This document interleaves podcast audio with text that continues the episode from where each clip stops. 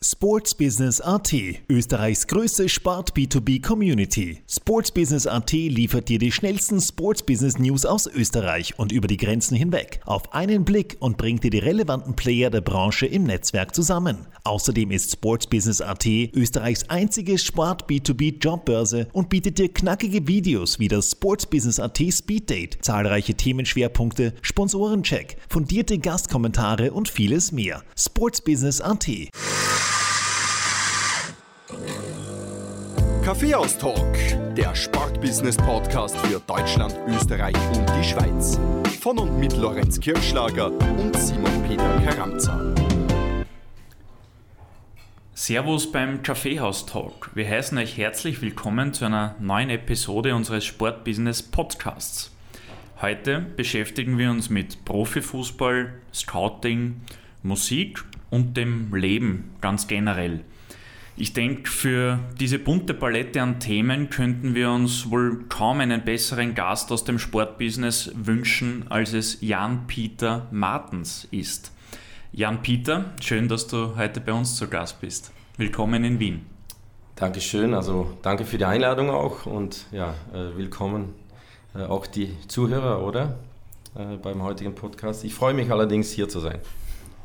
Jan Peter, wir freuen uns ebenso und wir freuen uns riesig auf die kommende Podcast-Episode, die vor uns liegt, mit hoffentlich viel Magie. Wir haben im Vorfeld äh, miteinander gesprochen und du hast gesagt, es muss immer Magie zugelassen werden. Also ich bin schon gespannt, wie viel Magic du heute in den Podcast reinbringst. Bevor wir aber so richtig durchstarten, darf ich dich unseren Hörern vorstellen. Jan-Peter Martens hat seine fußballerische Laufbahn bei KV, KV Mechelen in Belgien gestartet. Von dort ging es dann nach Holland zu Roda Kerkrade und dann weiter zu Sturm Graz. Und mit Sturm feierte Jan Peter seine größten sportlichen Erfolge. Er wurde zweimal Meister, einmal Cupsieger und spielte mit dem SK Bundegammer Sturm Graz dreimal in der Gruppenphase der Champions League. Nach seiner aktiven Karriere engagierte er sich in Österreich für Futsal sowie Footwolle und war bei Fußballspielen im belgischen Fernsehen TV-Experte. Nach einigen Jahren in Brasilien, wo er unter anderem ein Bed and Breakfast betrieb, ging es 2012 zurück nach Europa und in den Fußball. Zuerst war Jan-Peter Martens als technischer Direktor beim belgischen Zweitligisten St. Tröde tätig. Seit 2013 arbeitet er, für, arbeitet er für den FC Schalke 04, wo er heute als Scout seine Expertise einbringt. Neben Fußball gilt Musik als eine zweite große Leidenschaft. 1999 erschien sein erstes von bisher drei Alben. Nummer 4, und da kommen wir heute noch im Podcast darauf zu sprechen, ist ab Ende November erhältlich. Darüber hinaus hat er mit der Gründung der Plattform Plateau im Jahr 2003 entscheidende Impulse für Österreichs Singer-Songwriter-Szene gesetzt. Neben seiner sportlichen und musikalischen Laufbahn studierte Jan Peter Jus und absolvierte die Managementakademie der österreichischen Fußball-Bundesliga. Nach seiner aktiven Fußballkarriere folgte die Ausbildung zum Travel Guide in Rio de Janeiro und ein Übersetzungsstudium für Deutsch und Portugiesisch. Also ihr seht schon, da wird es ganz bunt heute in unserem Podcast. Privat ist Jan Peter mit Luena verheiratet. Gemeinsam haben sie mit Luan, Inara und Oreno drei Kinder. Jan Peter, ich habe gar nicht gewusst, dass der Lorenz Schnellredner ist, aber er hat jetzt eineinhalb auf vier Seiten in 40 Sekunden abgespult. Wenn du mitgekommen bist, haben wir irgendwas äh, Wichtiges vergessen oder alles ähm, erwischt? Nein, nicht großen, großenteils sind da schon die, äh, die Episoden aus meinem Leben drinnen. Ähm, ich sage jetzt aus meinem Leben, gefühlt sind das ja vier Leben, äh, die, die, sich immer durcheinander schlingern und äh, ja, steckt tatsächlich ganz viel drin. Ja. Kommen wir, ich nehme an, zu deinem ersten Leben. Du hast ja äh, Teile deiner Jugend und deines jungen Erwachsenenseins in Österreich verbracht und dir hier auch einen großen Namen gemacht. Äh, du warst Teil der glorreichen Zeiten, der glorreichen Teams bei Sturm Graz, Anfang der, Ende, Ende der 90er Jahr, äh, Jahre, Anfang der 2000er. Und du hast dann eben auch ähm, deine Karriere in Österreich beim glorreichen Club SC Untersimbrunn ausklingen lassen. Hast in dieser Zeit auch äh, in Wien gewohnt und du kennst daher die am öftesten gestellte Frage unter Wienern, respektive auch immer die Auftaktfrage im Kaffeeaustausch. Welcher Kaffee darf es denn sein? Wäre guten Latte Macchiato, aber dann schon mit zwei Shots Kaffee drin. Hast du eigentlich ein Lieblingskaffeehaus gehabt? Ähm, ich Tatsächlich ein paar Kaffeehäuser war ich schon. Also man, man muss, wenn man in Wien wohnt, ein bisschen mitmachen und dann trifft man einen oder anderen. Was es in Belgien gar nicht so üblich ist, dass man sich zum Frühstücken oder äh, auf einen Kaffee natürlich schon auch trifft. Aber in Wien ist es schon speziell und ich, ich war einige Male in, im Lederer im 8., glaube ich, oder 7. oder 9. irgendwo dort in der Gegend. Ich glaube, Café Lederer in der 8. 8. Da, da muss jetzt ganz stark sein, das ist mittlerweile eine Bottega, kein Kaffeehaus mehr. Echt wahr? Mhm. Also damals hat es da ein Klavier gegeben, kann ich mich erinnern, ist ein Flügel gestanden. Das gibt es vielleicht heute noch, aber das Essen ist nicht mehr Kaffee orientiert, sondern äh, Spanisch angehaucht. Okay. Ja, und sonst äh, war ich immer ganz gerne in der Nähe vom Naschmarkt. Also äh, Café Sperl ist halt der Klassiker, da muss man einmal hin, wenn man in Wien wohnt, denke ich. Also so hat man mir erzählt, aber gleich in der Nähe hat es dieses Café Phil gegeben, wo man wo man auch so Viel mit Büchern Bücher und, und Stühle ja. und alles kaufen konnte, fand ich total charmant. Und überhaupt der Naschmarkt ist ja, ist ja Wahnsinn. Also das ist einzigartig. Weltweit würde ich sagen, ich habe ich hab nicht, hab nicht die ganze Welt gesehen, aber überall, wo ich schon mal war, äh, da ist, also da seid ihr Wiener ähm, total gut äh, mit dem Naschmarkt. Also ihr habt ein, ein, wirklich ein schönes Paradies auf Erde mit dem Naschmarkt. Und da war ich auch immer ganz gerne. Ich habe äh, gestern auf Laola 1 ein interessantes Interview gelesen mit Philipp Horsky, der ist Eishockey-Co-Trainer mhm. aktuell für Pustertal und die letzten Jahre in Schweden. Und der hat einen schönen Satz gesagt, den ich eigentlich nur bestätigen kann. Man muss, oder man schätzt, na, so hat er gesagt, man muss Wien verlassen, um Wien zu schätzen. Und ähm, das habe ich auch in meiner Zeit in Amerika festgestellt. Ein Land, das ich sehr liebe, aber es gibt, glaube ich, nichts Besseres als Wien. Aber pass auf, da habe ich schon etwas für euch, weil, ja, na gut. Ähm, Naschmarkt, okay, Museumsquartier ist auch einzigartig, ist top. Ich war einmal im Museumsquartier in 2007, muss das gewesen sein. Und ähm, ich schreibe ja eher in meiner kreative Phase Songtexte. Aber dort, ich habe tatsächlich ein Gedicht in mein Leben geschrieben und das war im Museumsquartier, muss man sich vorstellen, Anfang Juli, ich, gefühlte 50 Grad heiß, auf diese Plastikdinge, die da, da rumliegen, habe ich mich ein bisschen ausgeruht. Und ob es Sonnenschutz oder was war es, äh, Sonnenstich oder wie heißt das? Äh, ich weiß nicht, was es war, aber auf einmal habe ich das Gefühl gehabt, ich muss ein Gedicht schreiben. Und das, das Gedicht, das heißt Wien, du wunderbare Welt. Ich gebe euch das mal kurz. Ja, bitte. Wien, du wunderbare Welt wo Wissen und Wirten und Walzer die Wahrheit waren, wo Wolfgang Wolfi wurde, warum, weshalb und wieso, wohne ich eigentlich nicht hier. O Wien, du wunderbare Welt. Und jetzt schnell nach Graz. sehr, sehr schön. Äh, das ehrt die Stadt, äh, glaube ich, sehr. Ähm, ganz kurz nur eingehakt auf diese Einlage war man nicht vorbereitet, aber was mich interessieren würde, ähm, wie kommt man als aktiver Fußballer dazu, auch wenn er Sonnenstich dich äh, eingenommen hat, aber Gedichte zu schreiben? Gerade zur damaligen Zeit äh, war das ja schon äußerst intellektuell. Boah, ich muss sagen, ich habe ich, ich hab eigentlich immer äh, mit Worte gespielt. Und ähm, wie komme ich dazu, Gedichte zu? Ich habe ja nur ein Gedicht in mein Leben geschrieben, also das war dieses. ähm, aber wie komme ich zu Songtexte, was ja auch eine gewisse Art von, von, von Dichten ist, kann man sagen. Ähm, mein Vater war Lehrer Niederländisch, also Muttersprache, und ähm, der ist immer, wie ich kann mich erinnern, wie ich wirklich jung war, keine Ahnung, vier, fünf, sechs Jahre alt, ist er immer nach Hause gekommen mit so ein, ein hat so eine Schrift gehabt und da hat er immer so witzige Sprüche und so reingeschrieben. Äh, und das habe ich eigentlich als Kind mit einem Löffel mitgekriegt. Und für mich war daher immer so die, die, die Sprache und die Muttersprache insbesondere war schon, schon ein, ähm, ein Tool, den man gezielt einsetzen kann und wo ich auch eine gewisse Liebe für kreiert habe, dass man mit Worte spielt. Und ähm, eigentlich bis heute habe ich das. Also ich, ich, ich habe total oft Wortspiele oder mir oder ja, mir sagen Worte, die mir bringen das sofort irgendwelche, zu, irgendwelche Gedanken.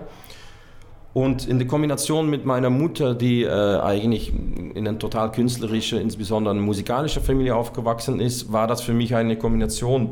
Sprache mit Musik ist eigentlich immer da gewesen für mich.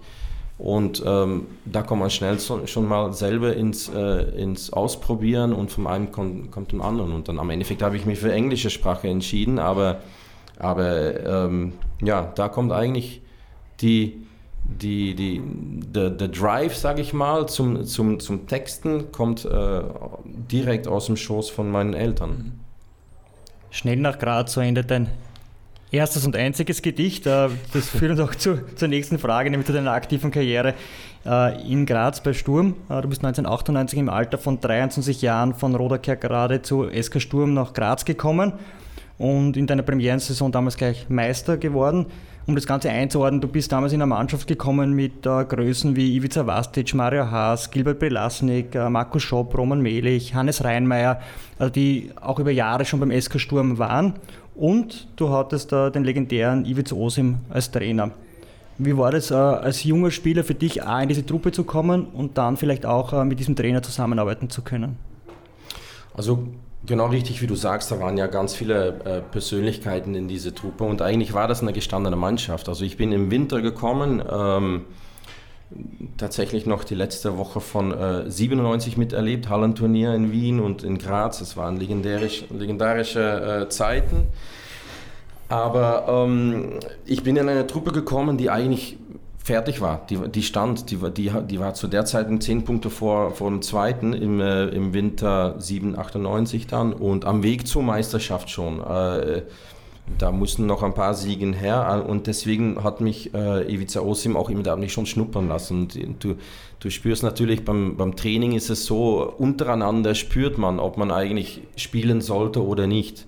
Und ich habe das Gefühl gehabt, dass ich eigentlich ganz locker in dieser Mannschaft von, von der Qualität her könnte ich mitspielen. Das wäre, aber Osim hat immer diesen Weg gewählt mit neuen Spielern. Der hat das ein halbes Jahr vorher auch mit Tomica Kozian gemacht, der aus der Meistertruppe von Salzburg zu Sturm gewechselt ist und aber dann auch nicht gespielt hat da hat sich auch jeder gedacht, ja, wie holt man denn den Star, den Nummer 10 von Salzburg, die Champions League gespielt haben, zu Sturm und der sitzt auf der Bank, teilweise in der Tribüne. Und das hat er mit mir auch gemacht und es hat tatsächlich eine Zeit lang gedauert, also bis ich dann reingekommen bin in der Mannschaft. Ich habe dann diese Saison noch einige Male gespielt, ein Tor gemacht, aber wichtig war ich nicht in die erste Meisterschaft und, äh, und das ist schon etwas, äh, also du sprichst da über Ivica Osen, das ist schon etwas, was mir auch äh, bis heute mit, mitnimmt. Also ich, ich beobachte oft, äh, ich sehe so viele Spieler und Mannschaften und immer wieder habe ich das Gefühl, dass eine Mannschaft einen äh, Umbruch zu schnell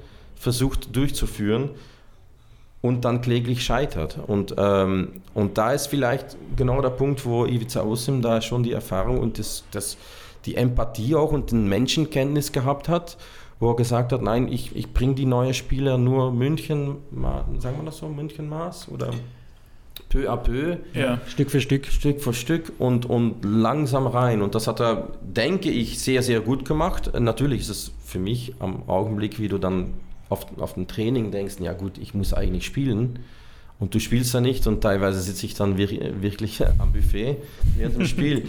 Also das, das ist dann weniger lustig, aber jetzt nachhinein habe ich das komplett verstanden und, und, und ich würde es auch so machen.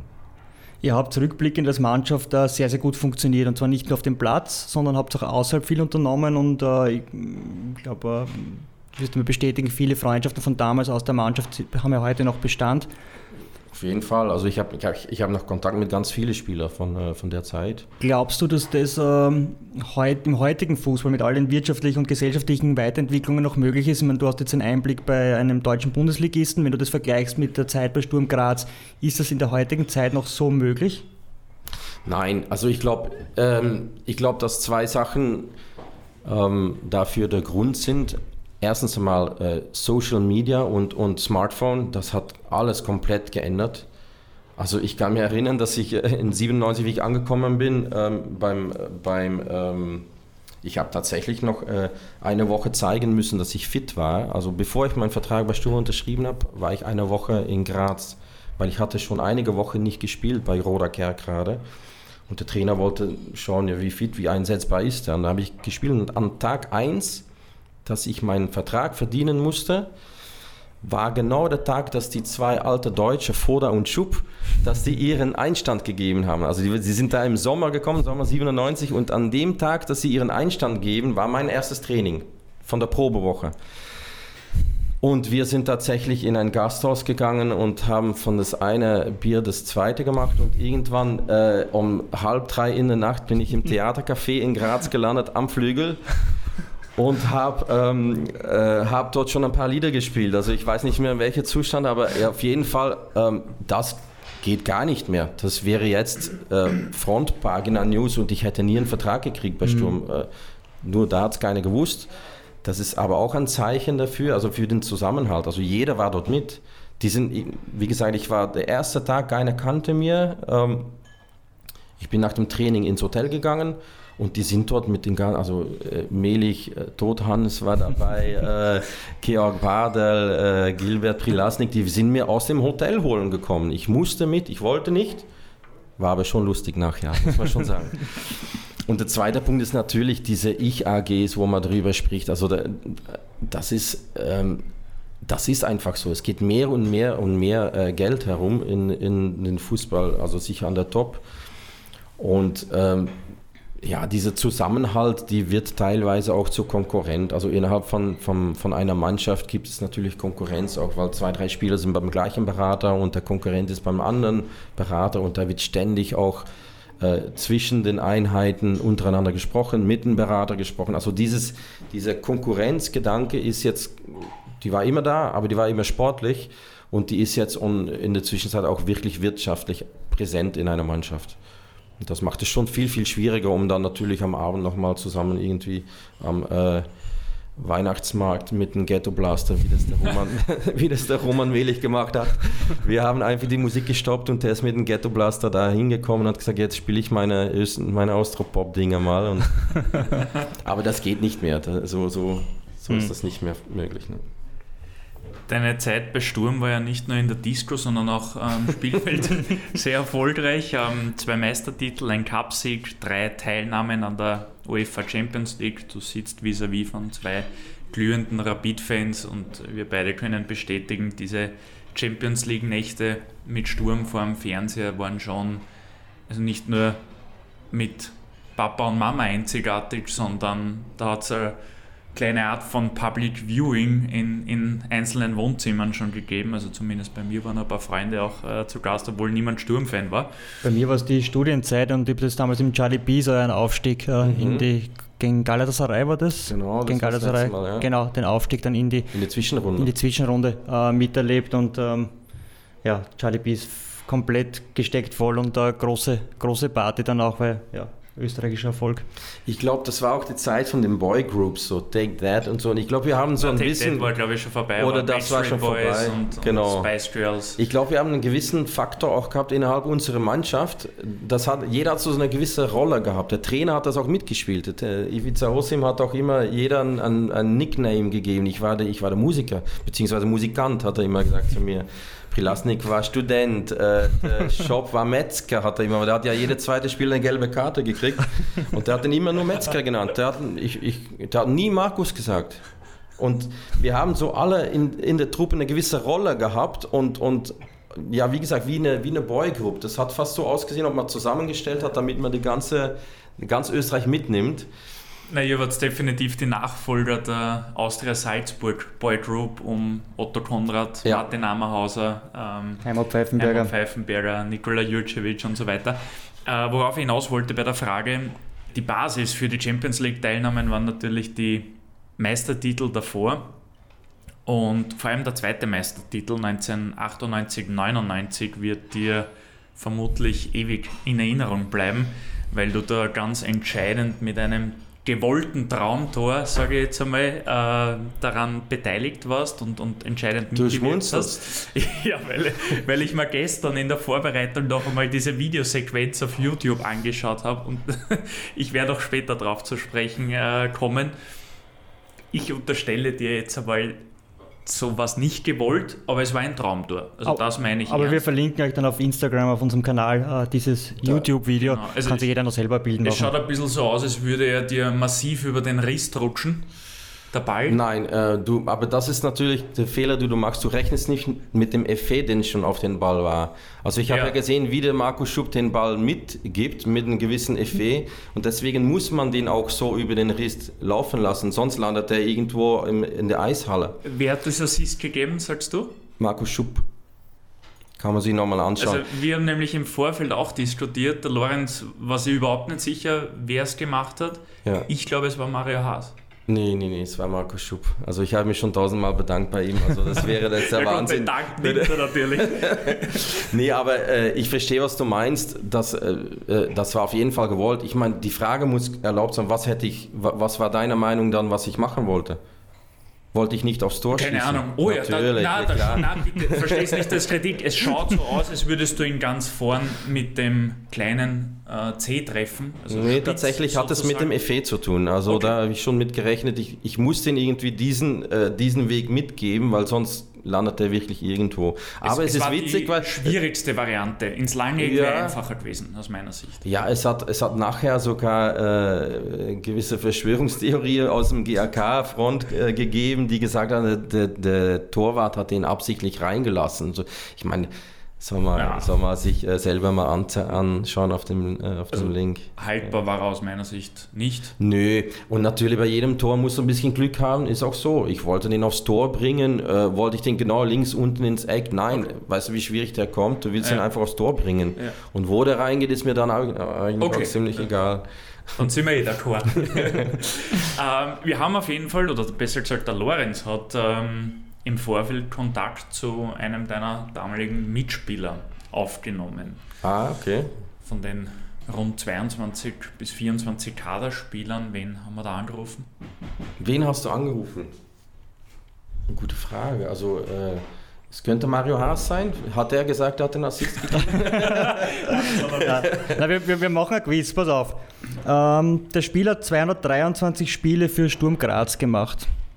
223. Jetzt müsst ihr das bald wissen. Ja. Oder? ja. Österreichischer Nationalteamspieler mit 16 Nationalteam-Einsätzen. Ich denke, das müsste der Gilbert sein dann. Prilasnik? Ja. Richtig. Ja. ja. Gratuliere. Ne? Und, äh, ich kenne nicht alle Ziffern auswendig, aber Datenanalyse ist ein bisschen auch mein Ding jetzt. Und äh, da haben wir was mitgebracht für dich. Äh, wir spielen das kurz einmal ein. Von Gilbert. Na, da freue ich mich. Hallo Jan-Peter, ja, ich freue mich sehr, dass du wieder in Österreich anzutreffen bist. Äh, wir treffen uns ja hoffentlich am Donnerstag beim Europacup-Spiel gegen Lazio in Graz, wie vereinbart. Aber du hörst schon jetzt von mir in diesem Podcast, äh, weil ich, äh, weil wir ja doch auch eine gemeinsame sportliche Vergangenheit haben und da gab es einige Highlights. Ja, es ist ja bald wieder Derby-Time und das war natürlich, ja, für dich ein besonderes Highlight, für mich auch, aber nicht unbedingt ein positives. Hm, du hast mir quasi im Jahr 98, 99 in dieser Saison ja nicht vielleicht gerade mein Leben, aber zumindest meine Karriere bei Sturm Graz gerettet, indem du bei dem vorletzten Spiel im Derby gegen den GRK knapp oder in der Nachspielzeit noch den Siegestreffer erzielt hast, nachdem ich vorher durch ein Handspiel einen Elfmeter verschuldet habe. Oh, dafür bin ich dir natürlich heute noch sehr, sehr dankbar. Äh, wenn, das, wenn du das nicht geschafft hättest und wir hätten den Meistertitel verloren, also das war mir klar gleich nach dem Spiel. Ich hätte meine Karriere bei Sturm Graz nicht mehr fortgesetzt. Ich wäre sicher, hätte sicher den Verein verlassen und versucht vielleicht die Karriere woanders fortzusetzen, wie auch immer, aber sicher nicht mehr bei Sturm Graz. Das wäre für mich nicht mehr möglich gewesen. So ging es natürlich weiter und wir, ich erinnere mich an ein Spiel zurück, äh, ganz gerne im Jahr 99, dann im Herbst gegen Rapid, als ich das Siegestor zum 1-0-Sieg schießen konnte, nachdem du die Flanke gegeben hast. Also daran erinnere ich mich persönlich eigentlich lieber zurück als an das Spiel gegen die GRK. Ja, ich hoffe, dass auch deine Musikprojekte äh, gut vorangehen. Äh, ich war ja immer ein Fan von deiner Musik und habe quasi als äh, ja, Fan sehr viele Konzerte besucht, die du gespielt hast. Äh, auch zu deinem einen oder anderen Gastauftritt hat es sogar gereicht.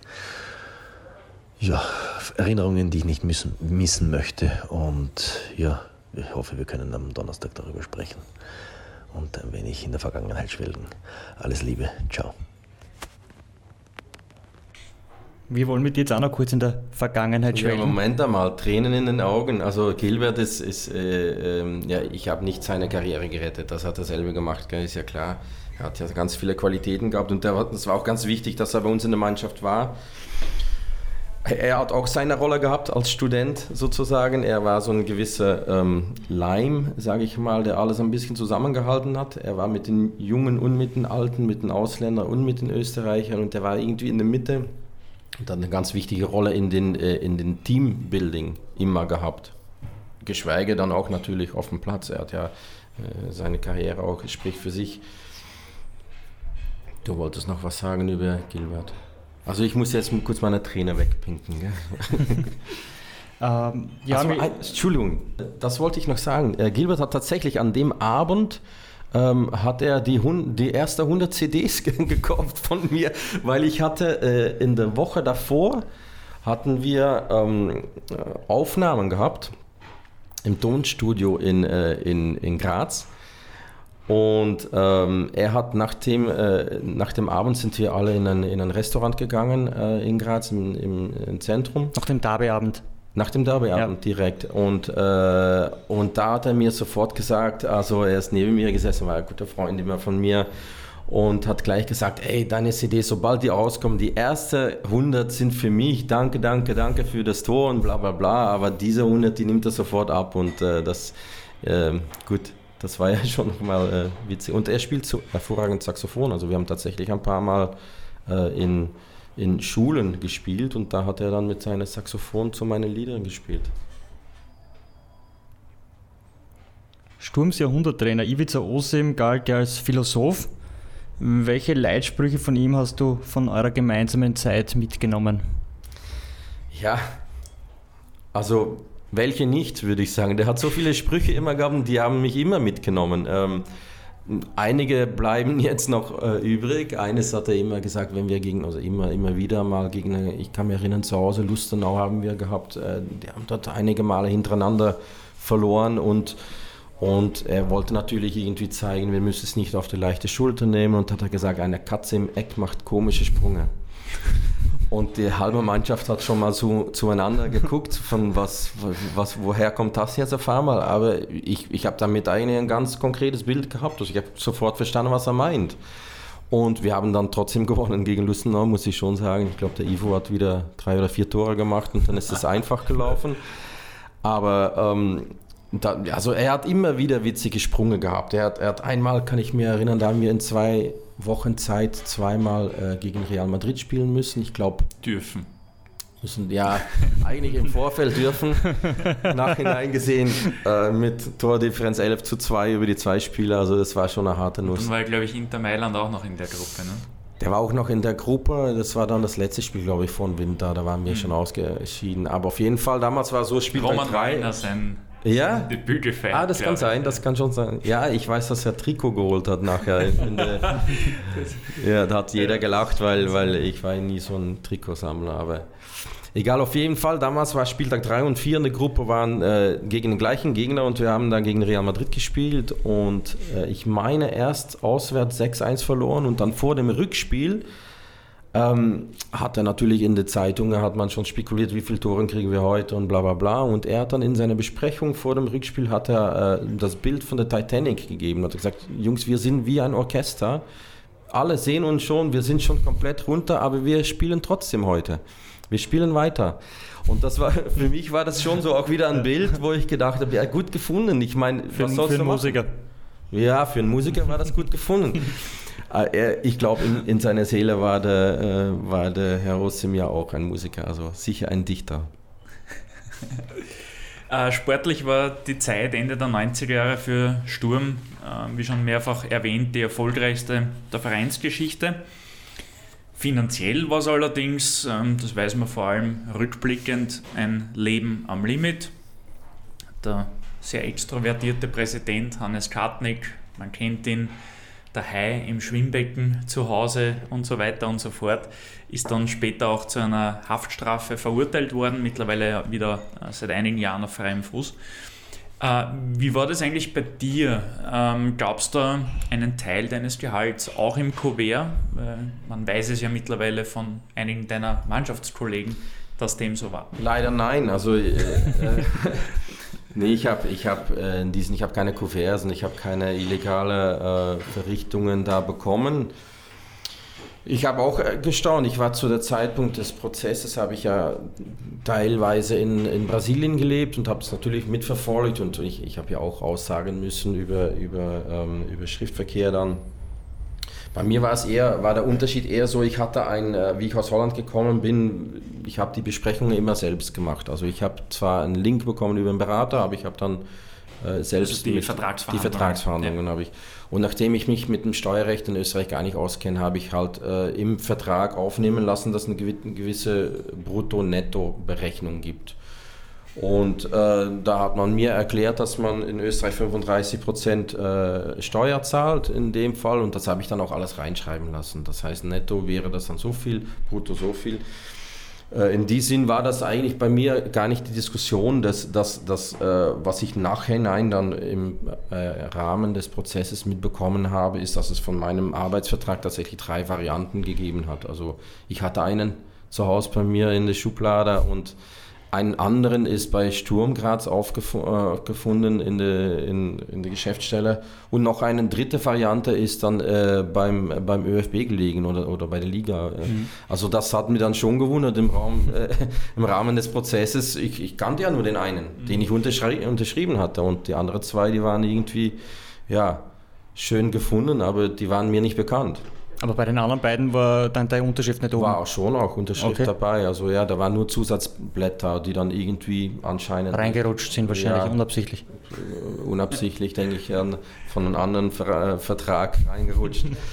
ähm, ja, also das war bei mir eher, das, eher das Thema. Ähm, stärker noch, dann ist äh, Sturm nachher äh, in, wie heißt das, in äh, Vergleich gegangen oder wie? Ausgleich. In Ausgleich mhm. gegangen und dann äh, hat das Steueramt tatsächlich nochmal angeklopft bei mir, obwohl ich halt einen Nettovertrag mhm. hatte, habe ich dann doch noch einmal einiges an, äh, an Steuern nachzahlen müssen. Also da ist es bei mir eher in eine andere Richtung gegangen. Die Kuverts sind in eine andere Richtung zum Steueramt gegangen.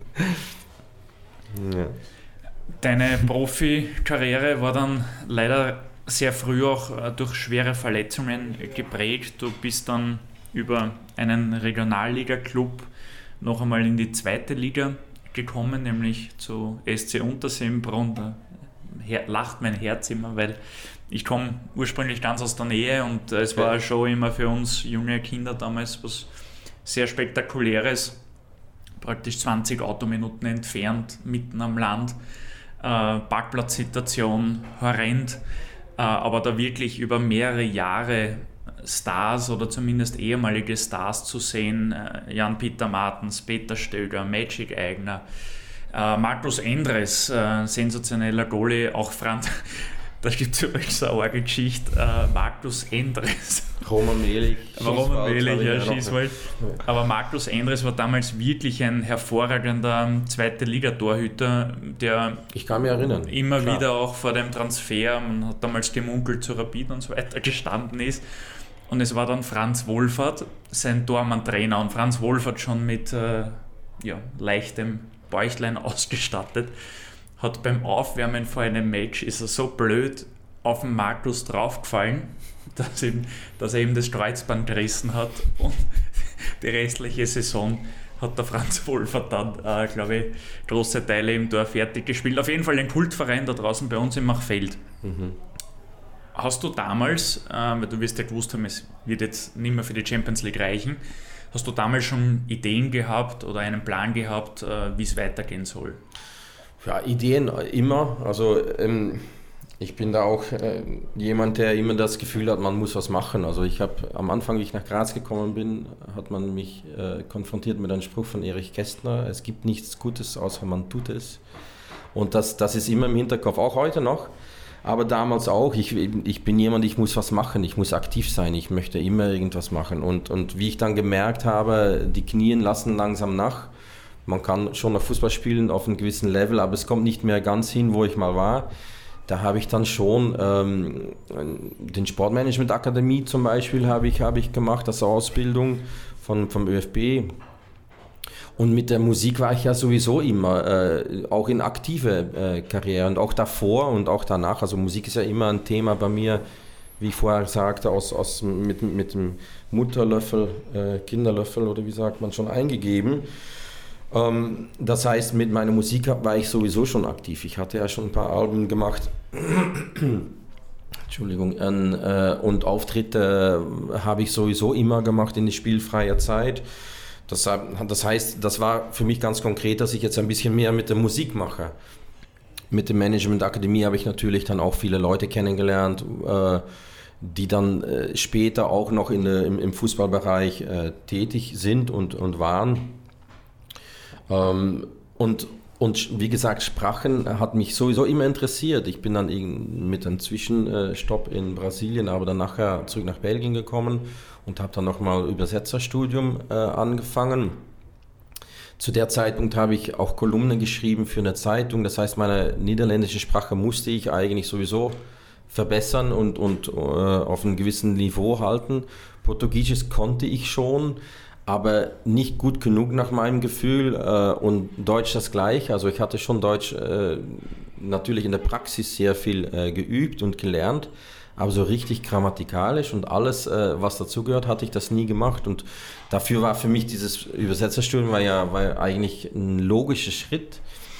Das heißt, all die Dinge, äh, Reisen, Welt sehen, nach Brasilien gehen, das war für mich schon mal ganz wichtig nach der Karriere, wo ich gesagt habe, ich muss zumindest kurz mal eine Auszeit. Ich möchte, möchte eigentlich aus dem Fußball raus, eine Zeit lang. Und da ist natürlich Rio de Janeiro äh, direkt reingekommen, schön reingekommen mit meiner Frau, die aus Rio stammt. Also viele Sachen ergeben sich und haben sich ergeben in meinem Leben. Es ist nicht, dass ich so irgendwie geplant habe, eine Karriereplanung oder so. Aber immer wenn ich denke, ja, das ist jetzt ein wirklich sinnvoller und schöner Schritt, dann habe ich das halt mitgenommen. Und da sind diese Sachen eigentlich alles ausgewachsen. Brasilien hast du schon kurz angesprochen. Du bist ja dann äh, als Fremdenführer oder du hast die Ausbildung des Fremdenführers für Rio de Janeiro äh, begonnen. Wahrscheinlich eines von deinen vier Leben in Brasilien. Und äh, 2010 ging es dann nach Porto Seguro, um dort ein Bed and Breakfast aufzumachen. Das klingt jetzt fast nach einer Aussteigergeschichte äh, vom Profifußballer über die Musik hin zu einem Bed and Breakfast. Ähm, wie kommt man auf sowas? Ja, auch da ist das irgendwie äh, für mich auf eine logische äh, Art gewachsen. Also wir hatten, ich habe meine Frau kennengelernt in 2003 und haben dann irgendwann Richtung Ende meiner Karriere mal schon gesagt, irgendwann gehen wir nach Brasilien. Und das haben wir dann im Herbst 2005 tatsächlich gemacht. Und diesen, äh, diesen Tourist Guide äh, Kurs, der ist ja eigentlich auch, also wenn man schon da ist in Rio, dann will man ja alles sehen, was es dort gibt. Und das war schweineteuer, alle die ganze, die ganze Eintritte. Das war viel billiger für mich, mich zu inskribieren als äh, Touristenführer und damit alles zu sehen.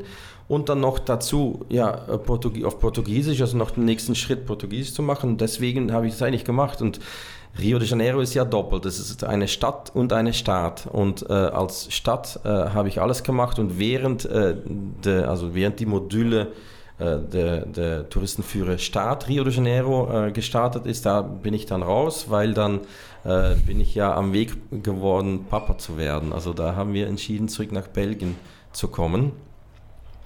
Ähm, Warum?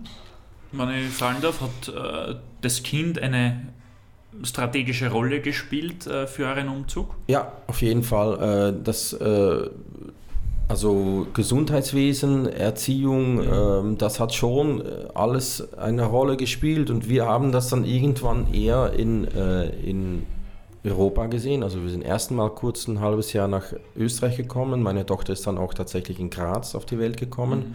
Aber sind dann ziemlich schnell dann nach, äh, nach Belgien gegangen, auch wegen Familie.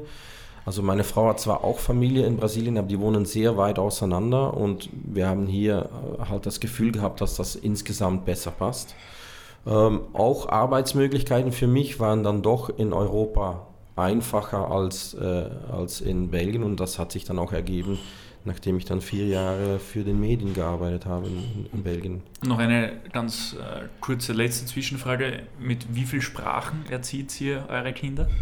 Ja, jetzt mittlerweile ist das alles auf Niederländisch umgestellt, aber äh, tatsächlich am Anfang ähm, habe ich kein Portugiesisch gesprochen und meine Frau hat kein Niederländisch gesprochen, da haben wir Deutsch gesprochen am Tisch. Und äh, in der Zwischenzeit, wie wir in Brasilien gelebt haben, war das alles Portugiesisch dann und jetzt ist alles Niederländisch. Also quasi der, der Jüngste, der, der wird jetzt 13, der tut sich schwer mit Deutsch, aber die andere beide Sprachen hat. Aber die, die andere beide, also meine Tochter von 16 und ein Sohn von 23, die sprechen eigentlich fließend alle drei die Sprachen. Ja. Das Bed and Breakfast in Brasilien habt ihr verkauft? Das haben wir, äh, wir sind dann äh, also zum ersten Mal nach Rio de Janeiro in 2005 gegangen und dann zweites Mal dann nach Porto Seguro in 2010. Ähm, ich bin ein bisschen mehr als eineinhalb Jahre dort gewesen und haben, haben ein äh, Bed and Breakfast gekauft. Erst eins gemietet, dann, also gepachtet eigentlich, dann eins gekauft und im Umbau von dem Kauf haben wir, haben, bin ich dann äh, in Belgien Sportdirektor geworden. Und das haben wir dann einige Jahre danach. Wir haben es teilweise parallel noch weiter verbaut und irgendwie gedacht, irgendwann gehen wir zurück, aber dann haben wir es irgendwann wieder verkauft. Vom Besitz eines Bed and Breakfast zum sportlichen Leiter eines belgischen Zweitligisten. Wie funktioniert das in der Praxis? Ja, ähm, das, das, das war eigentlich genauso komisch, äh, wie das aussieht, war das ja auch. Ähm, es hat im Dezember 2011 bei Sint-Truiden hat es äh, einen neuen Präsident gegeben, die, da war, die, die, der Verein ist quasi implodiert und da hat es einen neuen Präsident gegeben, den ich schon kannte, aber nicht wirklich gut, aber aus meiner Medienzeit. Ähm, ich habe ja damals Flash-Interviews fürs nationale Fernsehen gemacht und eine gewisse Experterrunde war ich dann jedes dritte, vierte, jede dritte, vierte Woche ähm, auf dem Fernsehen und die Kolumnen habe ich geschrieben, Interviews mit brasilianischen Spielern. Das habe ich so zwischen 2007, 2010 äh, ähm, gezielt habe ich auch äh, schon gescoutet, damals für, für VfB Stuttgart, aber eigentlich im Prinzip für den Horst Held und Gary Zuber, die beide da in, äh, in, in Stuttgart waren zu der Zeit. Horst Held auch ein Weggefährte aus der Sturmzeit, oder? Oh, ja, tatsächlich. Da habe ich dann äh, in 2001, denke ich mal, eine Saison mit zusammengespielt und daraus ist diese Freundschaft dann mhm. entstanden und geblieben. Ähm, zurück zum, wie, wie, wie passiert sowas? Ja, ich war in, äh, in Januar 2012, war ich mit meiner Tochter im Nacken, die war damals drei Jahre alt, haben wir Eis gegessen auf dem Strand, also direkt auf dem Strand, wo die Portugiesen am Land gekommen sind, um Brasilien zu entdecken. Genau dort haben wir gelebt. Genau dort habe ich spaziert mit meiner Tochter im Nacken, ist das Vanille auf mein Ohr gefallen. Und kriege ich einen Anruf von, äh, nicht von dem Präsidenten, sondern von einer anderen äh, Person, die wir beide kennen. Und der sagt, ja, der, der Verein implodiert. Sintröden, das ist direkt neben meiner Heimatstadt Hasselt. Äh, der Verein implodiert und äh, der neue Präsident, der sucht einen Sportdirektor. Und was muss man da so können? Er kannte sich nicht aus und der Finanzverantwortliche war auch nicht wirklich aus dem Sport und der Präsident auch nicht wirklich, eher aus der Marketing-Ebene. Und dann hat der Freund, der gemeinschaftliche Freund hat mich gefragt, kannst du nicht irgendwie mal so, schreib mir mal ein SMS, was mal so als Sportdirektor, was sind die Qualifikationen? Und ich habe dann tatsächlich ein gewissen Konzept, wie ich denke, dass sowas funktioniert mit den vorhandenen äh, Personalien und ähm, von dem einen Konzept ist ein zweites und ist ein drittes gekommen. Und irgendwann hat mir dann der Präsident angerufen und gesagt, äh, hör mal zu, das, was du da schreibst, das wäre doch eigentlich, du bist das doch, du bist doch perfekt. Böse Zungen sagen, ich habe das genauso geschrieben, damit aber war nicht so, weil ich hatte tatsächlich vor, in Brasilien zu leben. Und, und irgendwann kommt die Frage und sagte, ja, was wäre, wenn du das machst? Und dann natürlich habe ich gesagt, ja, Moment mal, ich sitze gerade mit meiner Tochter am Strand und, und da tröpft das Vanilleeis aufs Ohr. Also ich habe das gar nicht vor. Gell? Ich, meine Frau arbeitet hier, das läuft alles. Wir haben dann ein Bed and Breakfast laufen. Also das ist jetzt gar nicht mein Plan. Ja, überlegst dir mal. Und so ist es eigentlich entstanden und dann ähm, bin ich tatsächlich nach Belgien zurückgeflogen, um mit allen anderen dann auch mal zu sprechen. Und so ist das irgendwann wie sind die zu mir gekommen? Ja, natürlich dadurch, dass ich vier Jahre für den Medien äh, schon präsent war in, in, Belgien und auch über diesen Verein äh, viel geschrieben und, und viel, viel wusste. Das ist eigentlich der direkte Link und dann, und dann ist das ziemlich schnell gegangen. Dann habe ich für den Playoffs, den äh, Playdowns eigentlich in Belgien zu der Zeitpunkt, habe ich angefangen, 1. März wir sind abgestiegen, das war auch klar. Nach so einer Katastrophensaison war das für mich eigentlich klar. Die Planung war auch nicht, dass wir noch drinnen bleiben. Also ich bin geholt worden, um dann direkt wieder aufzusteigen. Von der zweiten in die erste. Von der zweiten in die erste wieder. Und äh, das ist äh, nicht sofort äh, gelungen. Ähm, ich kann auch, für mich war das auch klar, im Augenblick, dass ich äh, angefangen habe, war, war, haben, war die Aussage, wir arbeiten mit einem Budget von 5 Millionen Euro. Und wir sind am Endeffekt dieses zweite, wie es, glaube ich, jeden Absteiger geht. Aber bei uns war die, war die interne Kombination nicht so deutlich. Wir sind gelandet auf 1,9 Millionen Euro Ausgaben nach dieser Saison. Also wenn man planen mit 5 Millionen, und da habe ich dann zum Präsident gesagt, dann spielen wir vorne mit. Ob wir aufsteigen, werden wir sehen, aber wir sind auf jeden Fall dabei. Wir sind zu Favoriten. Natürlich, irgendwann, äh, wenn jedes Monat das Budget nach runtergeschraubt wird und du landest tatsächlich weit unter die Hälfte, ja, wir sind dann Vierter geworden in die Liga und, und haben keine Chance gehabt. Und dann, wir haben den Verein saniert, das war schon sehr wichtig. Der Verein hat überlebt, das war das erste Ziel, aber wir wollten schon auch rauf. Ist nicht gelungen, ähm, dann hat der Präsident mich, äh, ich hatte noch ein Jahr Vertrag, also auch wenn es nicht wenn wir nicht aufsteigen. Er wollte dann äh, drei Jahre dazugeben, aber ich musste dann auch die Hälfte von meinem Gehalt, äh, also äh, müsste ich halt zufrieden sein mit der Hälfte. Und das habe ich dann verweigert und in der Zwischenzeit muss man auch sagen, man spürt ja innerhalb so einer Wirkung, wie gut und wie stark das Vertrauen noch ist. Und in der Zwischenzeit habe ich auch mehr und mehr Kontakt gehabt, schon wieder zurück nach Hostheld und Gary Zuber. Und die haben mich dann irgendwann auch äh, gesagt, schau, läuft es schief in Sintreude, dann komm zu uns. Und das ist dann eigentlich so passiert. Zu uns war damals Schalke 04 schon. Schalke 04 war das ja. schon, ja. Perfekter Übergang eigentlich äh, zur nächsten Frage. Schalke, davor Sintröde. Ähm, ja, ist nicht einfach. Da haben eine Nachdenkpause kurz angemerkt wahrscheinlich. Oder wie du uns im, im Vorfeld gesagt hast, ähm, STFFE genau. ist einfacher. Ähm, du bist praktisch von der ersten Reihe eines Fußballvereins in die vierte oder fünfte Reihe eines Fußballvereins, eines größeren Vereins äh, gewechselt. Du warst dann Teammanager bei Schalke. Das, war das nicht ein bisschen eine Ego-Geschichte auch, äh, die es da zu verkraften gab? Oder war es dir egal, weil einfach die Größe des Clubs äh, deutlich mehr Attraktivität auf dich ausgeübt hat als, als ja. der Sportchef-Job bei Sintröde? Ja, wie gesagt, die, der, der Wahl war dann nicht mehr. Ähm, ich habe angefangen als Sportdirektor in der ersten Liga. Ich wusste zweiter, aber ich, meine, meine Ambition war dann trotzdem Sportdirektor in der Erstligist in, in, in Belgien zu sein. Nachdem das nicht gelungen ist, kam eben diese, dieses Angebot und zu der Zeit muss man schon wissen, war Schalke noch Nummer 7 auf der UEFA-Liste. Also da waren wir schon, schon eine Macht eigentlich. Gell? Also da ist ein ganzen Absturz nachher passiert, aber zu der Zeitpunkt, Sommer 2013, bin ich gewechselt zu einer der größten Vereine der Welt. Also auch rein von, von Mitglieder gesehen in Deutschland, Top-Liga. Ich habe eigentlich mit Schalke ähm, eine, ein, ja, ein Niveau erreicht, wo ich von wusste, das habe ich als, als Fußballer nie erreicht. Und das, wenn ich jetzt Sportdirektor in St. Rüden gewesen wäre, ja, das, das war alles, was ich schon kannte. Vom Level her. Auf einmal wechselst du dann zu einem, einem ja, Top-Verein in, in der Bundesliga und weltweit eine bekannte Marke. Und das, das hat man schon gespürt an allem. Also klar, ich verstehe, was du meinst von der ersten Reihe in der dritte, vierte Reihe, das ist, das ist eine Ego-Geschichte auch. Tatsächlich kann man hin und wieder in der dritte oder vierte Reihe mehr, mehr Einfluss haben auf gewisse Sachen als in der ersten Reihe in einem anderen Verein. Ähm, was habe ich gemacht als Teammanager? Also früher hat man so das, die Idee, man muss die Glühbirne eindrehen beim neuen äh, Ausländer, der da dazu kommt.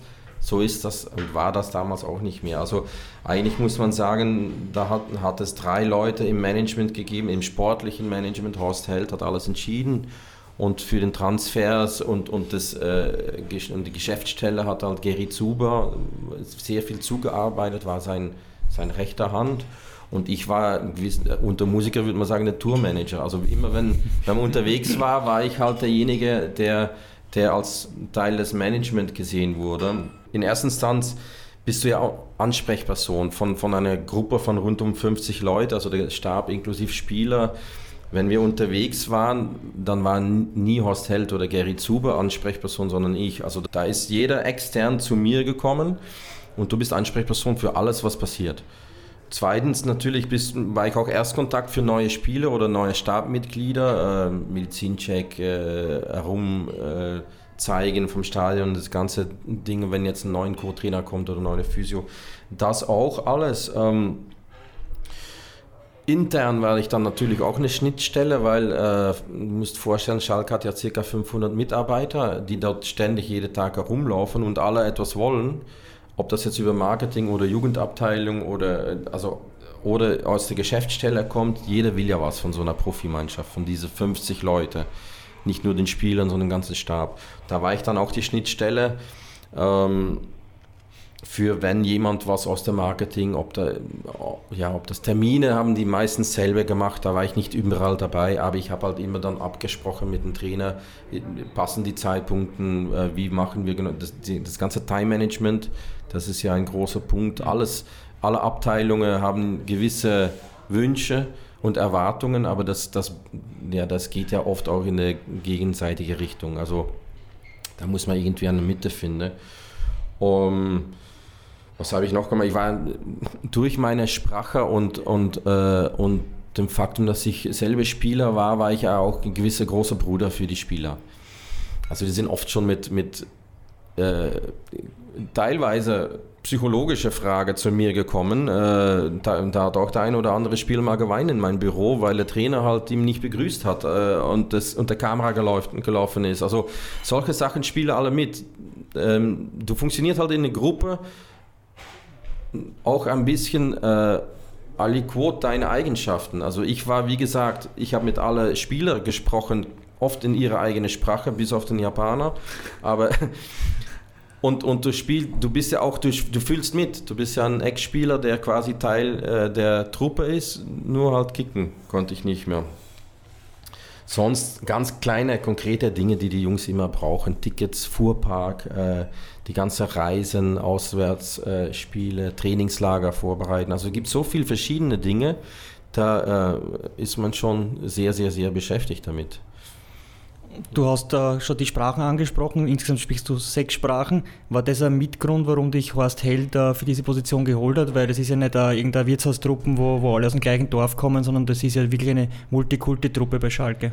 War auf jeden Fall ein Mitgrund. Also ähm, das, ich, ich war ja jemand, der dann zwischen den Spielern gestanden ist. Ähm, wie gesagt, ein bisschen großer Bruder durch die Sprachen. Ich habe ja oft in ihrer Muttersprache äh, Lösungen gefunden ähm, und ich habe mitgefühlt als Spieler, also das war bestimmt einer der, äh, der Mitgrund, Mitgründe.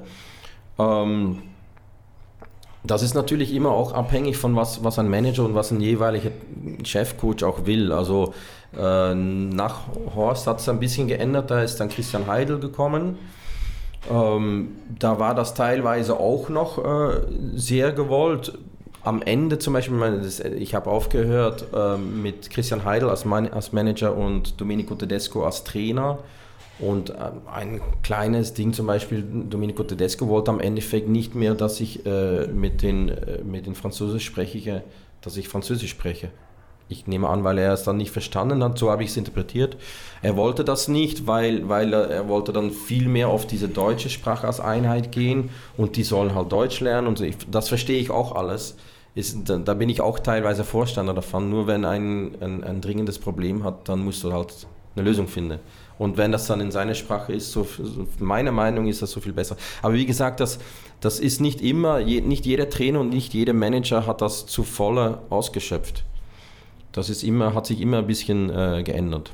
Oh, ich sehe auch sehr ähnlich. Also ich finde, jeder Spieler sollte ein Freijahr bekommen. Also im ersten Jahr kann seine Muttersprache oder Englisch dienen, aber ich glaube auch, dass es für Teamgefüge sehr gut ist, wenn spätestens ab dem zweiten Jahr, wobei im modernen Fußball bleiben ja viele Spieler nicht, äh, nicht einmal zwei Jahre, aber ich glaube, das liegt würde der Truppe helfen, auch, auch um dann gemeinsam fortgehen zu können und äh, dort mit einer Sprache äh, Spaß zu haben. Die Sprache muss ja, ja, auch nicht Deutsch sein, die kann ja auch Englisch sein für alle. Für mich liegt da eine andere Grenze. Ich, ich finde, wenn, ich, äh, wenn ein Spieler alleine in mein Büro kommt und er hat ein pri privates Problem oder hat halt... Äh, ich rede eh von der Kabine. Von der Kabine ist klar. Da finde ich auch, dass man zumindest Deutsch-Englisch äh, dann kennen muss.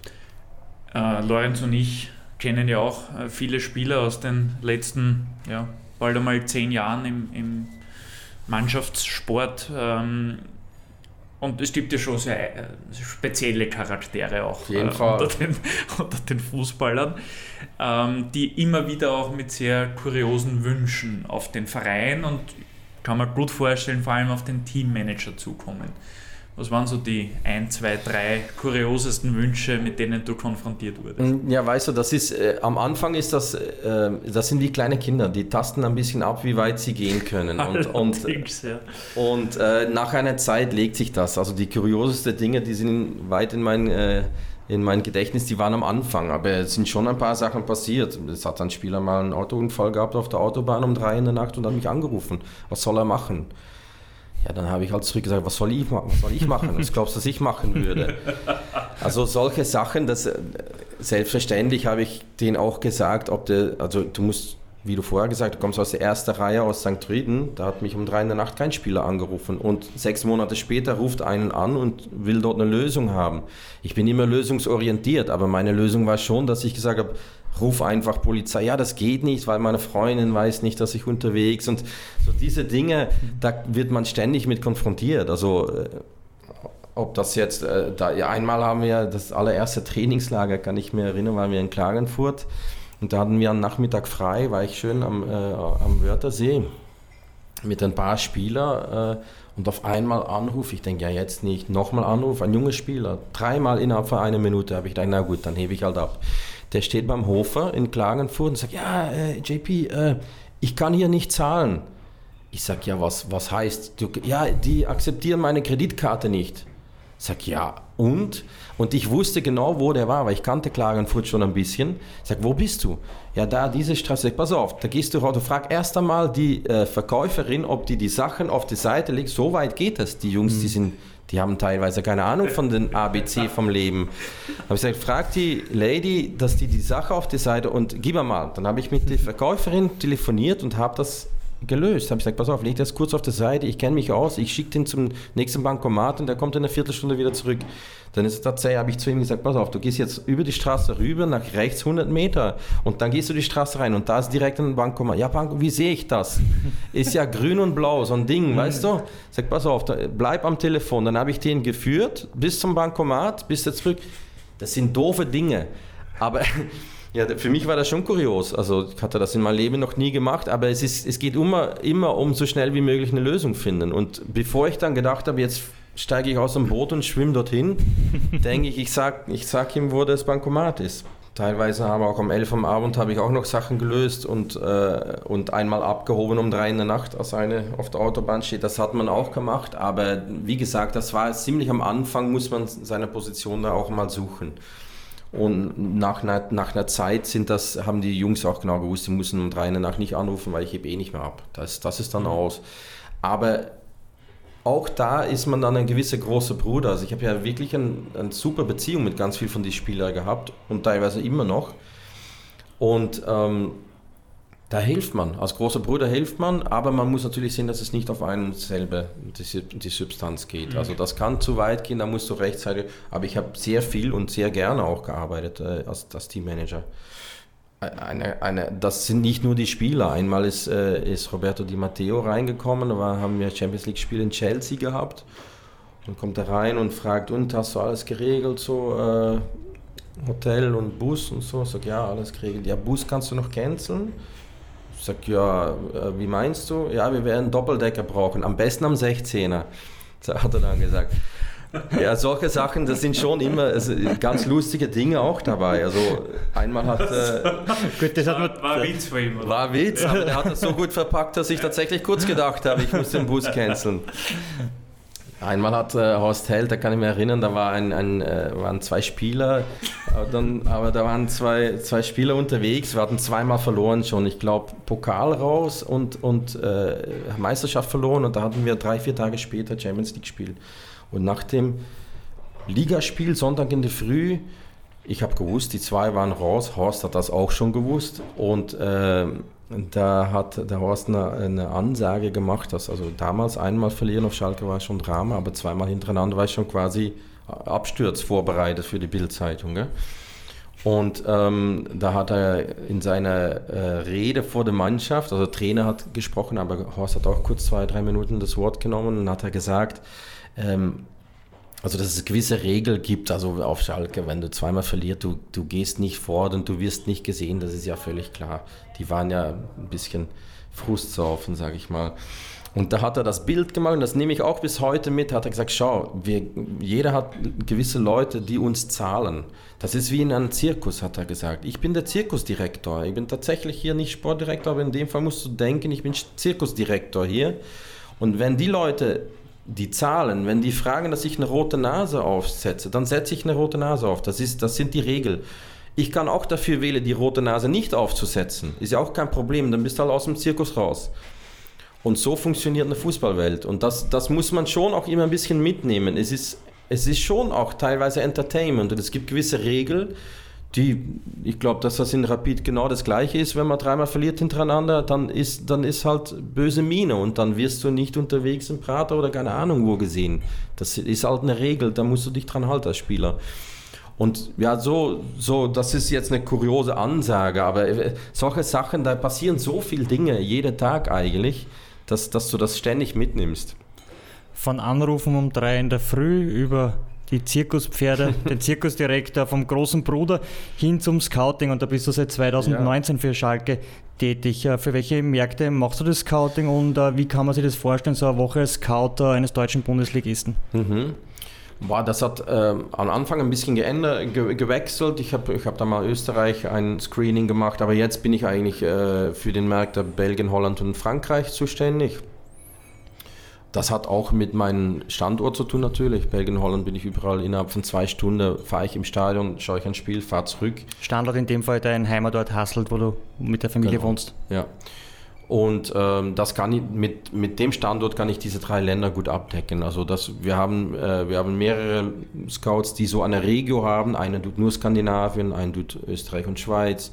Also ähm, und untereinander haben wir ja auch Kontakt. Also ich bin jetzt, äh, jetzt mache ich auch ein bisschen Österreich, weil ich dann äh, auch schon auch noch genügend Leute kenne hier und ich spreche mich dann ab mit der Hauptverantwortliche für äh, Österreich, Schweiz. Er schaut sich jetzt ein paar Spiele in, in Frankreich und in Holland an. Also man wechselt schon quer durch, aber die Hauptverantwortung habe ich über diese drei ähm, Vereine, über diese drei Märkte und ähm, ab dem Augenblick, dass ein Spieler einen Profivertrag unterschreiben kann. Das ist teilweise länderabhängig, ein bisschen unterschiedlich. In Belgien ist das ab 15 zum Beispiel.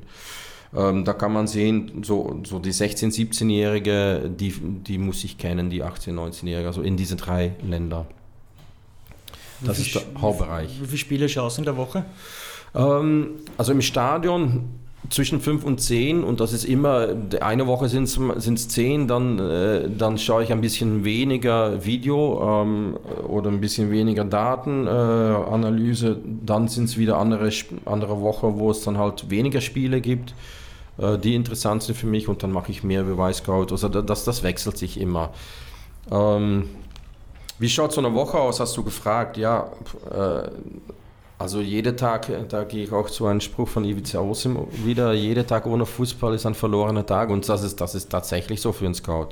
Also du kannst mittlerweile, ja, du, du könntest 100 Leben füllen und 24 Stunden am Tag Fußball gucken. Also das, da, das würde gehen. Ich bin eher äh, der Meinung, dass man da auch realistisch sein muss. Also was bringt es mir, um jetzt, äh, keine Ahnung, ein Spiel wie Man City, Man United zu gucken oder Halbfinale Champions League? Da, da habe ich, hab ich nichts dran. ja klar, wenn ich mit Freunden irgendwie Public Viewing ein Bier trinke, gehe dann gerne. Aber, aber prinzipiell habe ich ja nichts daran an, an solche Spiele. Also ich, ich muss sein bei, äh, bei Belgien, Spanien U19, äh, ich muss sein bei äh, Salzburg gegen Lask äh, in Österreich oder wenn es keine Ahnung Vitesse Groningen in Holland ist. Ich muss auch nicht bei Ajax gegen PSV Feyenoord. Also das, da, zurzeit ist das unrealistisch für uns. Und, und ähm, klar muss ich die ganzen Spieler kennen, ist meine Hauptverantwortung, diese Märkte abzudecken. Aber äh, so wirklich sinnvoll sind dann schon andere Spiele. Jetzt ist Spiele beobachten der eine Teil deiner Arbeit, aber über welche Quellen kriegst du zum Beispiel andere Informationen äh, von Spielern, äh, die für Schalke interessant sind? Da geht es ja um, auch um sozialen Background, äh, ja. wie wird der beraten, die Stationen davor, Verletzungen da, etc. Ja, ich glaube, also ganz wichtig ist das Netzwerk, was das anbelangt. Für mich gibt es drei große Hauptthemen. Also sagen wir mal Datenanalyse, wir alle kennen transfermarkt.de natürlich, da kann man ja sehen, wie viele Spiele hat er gespielt, wie viele Tore. Also da, diese Dinge sind schon wichtig. Das die Basics. Da, die Basics. Da fangst du mal an. Dann haben wir ein internes Datensystem äh, von Schalke entwickelt, ähm, wo wir dann in den, in den ja, weicheren Dinge reingehen, sage ich mal. Also weicher, das sind noch immer harte Stats über, über Passing oder Zweikampf oder so viele verschiedene Faktoren sind da drinnen. Mhm. Auch Evolution, also hat eine, ich sag mal, die letzten zehn Spiele äh, äh, auf einmal 100% mehr gespielt als die zehn Spiele davor, ja, dann fällt das auf, dann kommt er in, in unser Datensystem. Mhm. Also so gibt es ganz viele Tools, ganz viele äh, Verklicker, Lämpchen und wenn das, wenn das ist, das ist eine Analyse, die musst du machen. Ähm, nächster Schritt äh, kommst du auf, auf Video aus, immer. Also ich komme immer auf, auf Wisecout, ich sitze jeden Tag auf Wisecout, zumindest irgendwelche Szenen oder Sachen zurücksehen, wo ich, letztens war ich bei U19 Ajax Amsterdam, habe ich fast eine Hälfte nur mit dem Hunterla gesprochen und gequatscht und nachher kommst du nach Hause und denkst, ja, boah, die zweite Hälfte muss ich nochmal neu sehen, weil da habe ich jetzt zu wenig äh, Input drauf. Also das passiert ständig. Daten, äh, Wisecout und dann live natürlich, sind, sind die fünf bis zehn Spiele in der Woche, wo ich herumfahren. Das ist, sagen wir mal, das wirklich Sportliche, äh, was ich abdecke. Natürlich äh, ähm, sozial, da geht es dann über Netzwerk. Also ich kenne mittlerweile in Österreich, aber auch in Belgien und Holland sehr viele Leute, die Jugendtrainer oder Physio oder äh, Sportdirektor, da natürlich fragst, fragst, du dann nicht über den Spieler von ihm, aber man kennt sich, mhm. man trifft sich und das, so ein Netzwerk ist schon sehr wichtig, weil du da dann, wie gesagt, auch äh, soziale Hintergründe äh, rausholst. Sonst Instagram gucken, was posten die, bling bling oder nicht. Also weil du, du kriegst schon vieles mit. Ähm, Talkshows, ich ziehe äh, meistens mein Montag und Dienstag sieht so aus, dass ich meine Berichte schreibe und alle Aufnahmen, also ich schaue, ich schaue belgische, holländische, französische Ligen, alle Zusammenfassungen. Ja, das, ich kann nicht überall sein. Weißt du, wenn ich ein ganzes mhm. Wochenende Frankreich mache, dann, dann habe ich zwar die Ergebnisse und die Torschütze und so aus Belgien und Holland gesehen, aber ich habe keine Bilder gesehen. Das nehme ich aber auf im Wochenende, schaue mir das dann Montag, Dienstag durch und, und da, Talkshows kommen dann meistens Sonntag, Montag, Dienstag auch nochmal ein bisschen Rückblick, da holst du dann auch wieder Informationen raus. Es ist ein bisschen äh, ein, ein, ja, ein Mischmasch von ganz vielen Inputs, wo du dann selber dein Bild machst. Versuchen wir den Mischmasch ein bisschen in eine Form zu bringen. Und zwar würden wir gerne mit dir den Elevator Pitch machen. Du kennst das Format von äh, Sendungen wie Die Höhle der Löwen. ich Beispiel. schaue kein Fernsehen, leider. Wirklich? Ich habe keine nur, nur Fußballfernsehen. Ich habe gedacht, das ist irgendwas vom Hotel oder so. Elevator Pitch habe ich da gesehen. Nee, ich weiß, was Elevator Pitch ist, aber ich. Okay. Äh, ähm, du kennst kein TV-Format dazu. Auf jeden Fall. Leider du nein. Hast, ähm, Höhle der genau. Löwe kenne ich gar nicht. Sagen wir überhaupt nichts, Wirklich? nämlich. Nee, sagen wir überhaupt nichts. Ist arg. Aber okay. äh, du hast jetzt ganz genau zwei Minuten, 120 Sekunden Zeit, um unseren Hörern zu erklären, einerseits, was muss ein Spieler an Parametern erfüllen, um für Schalke interessant zu sein. Da geht es jetzt nicht darum, dass du die Geschwindigkeit, die Mindestgeschwindigkeit nennst, aber sportliche Faktoren, äh, wie du gerade gesagt hast, äh, Privates, ähm, Persönlichkeitsbildung oder so irgendwas, also Para Grundparameter, wo die Spieler für Schalke wichtige oder gute Werte äh, erzielen sollen, damit sie für euch interessant sein, sind und warum oder was kann ihnen Schalke bieten, um dort und bei euch ihre Karriere ordentlich auf Vordermann zu bringen. Also kurz zum Scouting-Prozess. 120 Sekunden. Naja, du musst doch Lieder in, in 180 Sekunden schreiben. Kurz und knackig. Kurz und knackig. Ja. Ähm, Die Uhr läuft mit bei 3, 3 2, ja, 1. deswegen warte ich schon. Geht schon. Nee, nee, ganz ja die Uhr, aber äh, prinzipiell, also die Antwort äh, kannst du schon mitnehmen, weil das ist. Äh, Also ich stoppe jetzt, ja? Geht ja, schon. ja, kannst. Ähm, total abhängig von welchen Spieler du holst. Holst du einen Stammspieler, holst du einen Rotationsspieler, holst du einen Perspektivspieler dazu? Kennt der Spieler die Liga schon? Ist es ein Ausländer, der noch nie äh, Bundesliga-Stadion war, der war noch nie auf Schalke im Stadion, dann ist das, dann redest du komplett anders. Ähm, 20 wir- Sekunden sind um. ja, jetzt, wir, wir arbeiten auch mit neuen Medien, also wir haben teilweise auch, äh, auch Videos vorbereitet, die wir dann potenzielle Neuzugänge auch vorsp vorspielen können. Ähm, was muss der haben? Äh, in, in der ersten Bundesliga in Deutschland musst du verlässlich sein. Ich denke ja immer so, welchen Spieler würde unsere Trainer aufstellen? Und, ich, und unseren Trainer meine ich jetzt der Schalke-Trainer, der ist in der Vergangenheit oft gewechselt.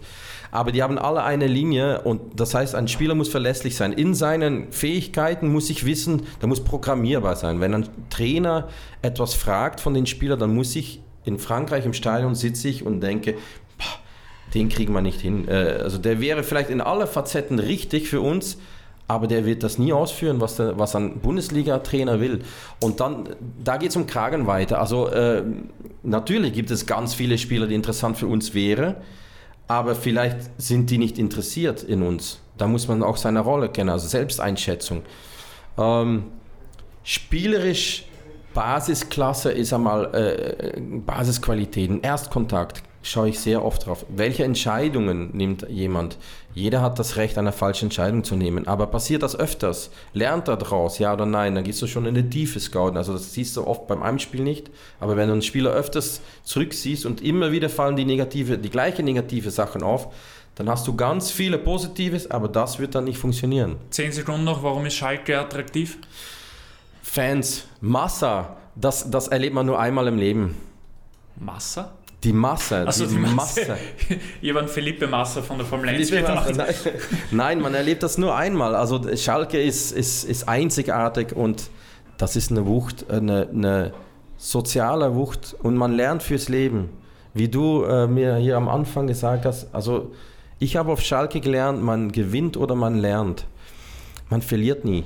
Es gibt immer irgendwas, was du mitnimmst. Und da ist natürlich Schalke schon, schon ein Musterbeispiel. Wir haben, wir haben äh, auch mal in letzter Sekunde eine äh, Meisterschaft verloren, die wir schon äh, eigentlich in der Hand hatten. Also den Rapidler kommt das bestimmt bekannt vor. Ist jetzt unglücklich, dass ich das sage, aber Ja, der Spitz Aber- von Martens. ja, der, der brauchst jetzt nicht so böse schauen, Lenz, aber ähm, nee, das, das Schalke ist schon, schon, schon ein, äh, äh, einen Filter, der äh, dein ganzes Leben färbt.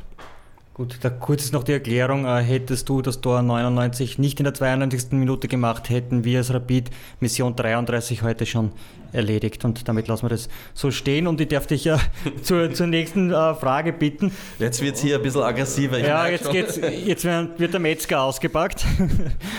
ähm, du hast gesagt, man gewinnt oder man lernt. Mhm. Was können österreichische Vereine, und da nehmen wir jetzt mal Red Bull Salzburg außen vor, weil dort das Scouting halt auf, schon auf einem ganz anderen Niveau funktioniert, was können österreichische Vereine äh, vom Scouting bei Schalke zum Beispiel lernen? Wo, wo müsste man da gewisse Hebel noch äh, umlegen oder auf was kommt es darauf an beim Scouting? Ich, ich, äh, ich achte mich nicht zu, um jetzt über alle österreichischen Vereine hier zu sagen, wer gut arbeitet und wer nicht gut arbeitet äh, im Scouting. Also da, so gut kenne ich mich dann auch nicht aus in, de, in, de, in den österreichischen Vereinen, was das anbelangt. Ich sehe schon, dass äh, zum Beispiel bei Sturm Graz finde ich in letzter Zeit, dass wirklich, wirklich gut gearbeitet wird. Absolut, Wie ja. die das machen, weiß ich nicht. Ich sehe nur den Output, ob das jetzt ein Heulund oder jetzt der Nachfolger, äh, zum Beispiel den Emega, der war ja in, in Belgien, Holland, der war aus meinem Markt. Ja, ja, den folge ich auch schon seit eineinhalb, zwei Jahren, habe ich, ich, keine Ahnung, ich habe da, ich habe 10, 15 Berichten über den. Aber der landet dann bei Sturm, dann denke ich bei, bei mir selber, okay, das, das machen die richtig gut. Weißt du, so eine gewisse, da geht es auch um Kragenweite. Du, du musst ja wissen, ähm, welcher Spieler kann bei uns, hat das Potenzial und kann bei uns den nächsten Schritt machen und die Wahrscheinlichkeit ist ziemlich groß, dass der den nächsten Schritt macht, weil damit verdienst du dann wieder Geld. Und das, das kann ich nur sagen, das machen die bei Sturm wirklich hervorragend. Wie die das machen, weiß ich nicht. Also da, man kann das natürlich nach verschiedenen, wir machen das jetzt über Märkte, wir haben, man kann es auch sagen, Alterklasse, wir haben auch eine eigene Scouting-Abteilung, eine Knappenschmiede, die dann teilweise auch übergreifen. Man kann es, äh, wie bei Red Bull ist es, äh, ist es ziemlich horizontal, glaube ich, wenig hierarchisch, aber alle nebeneinander. Man, bei PSV Eindhoven zum Beispiel, da sieht jeder, sieht alles quasi. Mhm. Also da, da ist ein Scout, der, der einen Tag in Frankreich sitzt, der sitzt zwei Tage nachher in Griechenland und dann wieder in Skandinavien. Die fliegen halt nur herum. Man kann das auf ganz viele verschiedene Arten halt organisieren. Ich glaube, dass es bei uns jetzt ganz gut läuft und, und dass wir das auch, dass es wichtig ist, dass es eine Struktur gibt und dass man sich da auch dran hält. Ich glaube, dass es schon sehr wichtig ist. Wir machen ein bisschen einen Schritt nochmal zurück. Du warst ja von 2008 bis 2010 auch als TV-Experte aktiv im belgischen Fernsehen. Wäre das was, äh, was dich wieder reizen würde? Weil man kennt ja zum Beispiel Erik Meyer bei Sky Deutschland, der ja, weiß jetzt nicht, ob er Scout war, aber er ist ein Taktikfuchs und, und begeistert halt die Zuseher mit seinem Detailwissen und kann man durchaus vorstellen, Martin Stranzl ist jetzt bei Sky Sport Österreich ähm, als Experte tätig und bei dem merkt man einfach, dass er sehr lange in der deutschen Bundesliga gespielt hat, auch in Russland, der, der kennt sich einfach auf Top-Ebene im Sport, im Fußball aus. Du bist jetzt auch schon sehr lange bei einem richtigen Top-Club ähm, tätig, hast Höhen und Tiefen erlebt. Würde dich sowas wieder reizen mit dem Wissen von heute? Daten hast du ja auch wahrscheinlich im Kopf und wenn nicht, am iPad oder am Zettel in der Hosentasche? Ja, also ähm, reizen tut das immer. Ähm, ich bin jetzt in einem anderen Weg. Also es ist, glaube ich, auch nicht sinnvoll, äh, wenn man als Scout von, äh, von, vom ersten Bundesliga Verein in Deutschland, was, was soll ich denn sagen über, über die anderen Spieler? Weißt du, dass alles, was du sagst oder nicht sagst, wird ja interpretiert und kann ein Faktor sein in, in mögliche Gespräche nachher. Ob du dann einen Spieler holst oder nicht holst. Weißt du, was ich meine? Das, das hat ja einen Einfluss. Wenn ich dann als Scout irgendwas sage über einen Spieler von Rapid, auch von anderen, von anderen Ländern, muss ja gar nicht mal in, in Deutschland sein, dann kann das immer schon interpretiert werden und kann auch immer ein Faktor sein in eventuelle Gespräche nachher. Ich sage zum Beispiel live auf Fernsehen, dass ich gewisse Spieler, dass ich da sehr viel davon halte, als Scout von Schalke sein, das kann genutzt werden von den Beratern. Das muss gar nicht mal um Schalke gehen, da geht es um ganz andere äh, Gespräche. Der Berater sitzt bei Gladbach und sagt, ja, weißt du, Schalke will den auch. Und also da muss man, da muss man sehr vorsichtig sein. Als Scout ist man immer auch ein bisschen ein Spion und, und wir kennen einander und werden auch auf viele, auf viele äh, Plätze auch gut empfangen und das ist auch alles mit, mit Respekt. Aber äh, man muss auch nicht äh, den, den Feind, sage ich mal, jetzt schlauer machen, als es, als es braucht. Also ich glaube, das ist schwierig zu vereinbaren. Ähm, auf regelmäßige Basis. Ich sage mal so was, was wir jetzt machen. Wir, wir sprechen jetzt nicht konkret über Spieler, über konkrete Fälle. Dann macht das, äh, dann ist das, ist das okay. Das würde aber äh, als Experte auf Fernsehen nicht funktionieren da musst du auch wirklich klare Aussagen machen. Ich habe ja auch diese, die, diese Zeit erlebt. Ich finde es total faszinierend fürs Fernsehen, aber das würde nicht vereinbar sein mit meinem Job von jetzt. Ich hatte einen Vorfall zum Beispiel als, äh, als äh, Flash-Interview äh, habe ich gemacht mit Trainer und Spielern nach, dem, nach einem Spiel, ich glaube das war Brügge Genk. War klar, wenn, wenn, äh, wenn Brügge verliert, wird der Trainer äh, weg sein und ich kannte den Trainer schon seit 20 Jahren und habe dann in meine Fragen nachher, habe dann für den unseren Endredakteur zu wenig aggressiv reagiert. Er hat mir dann am Montag in der Früh auch bei der Redaktionssitzung hat auch gesagt, hat er, das, hat er das auch angesprochen. Du hattest eigentlich die Möglichkeit, jetzt super Entertainment zu machen auf Fernsehen, hast es nicht gemacht. Und meine Antwort war dann, du hast mich aber auch nicht dafür geholt. Du hast mich als Fußballer geholt, als, als taktisch, äh, psychologisch, wie denkt der Spieler, da, dafür hast du mich geholt. Du hast mich nicht als Sensationsjournalist hier hingestellt mit der Kamera. Und ich, ich glaube, da muss man schon wissen, was, äh, was ist das Ziel am Endeffekt und passt das ja oder nein.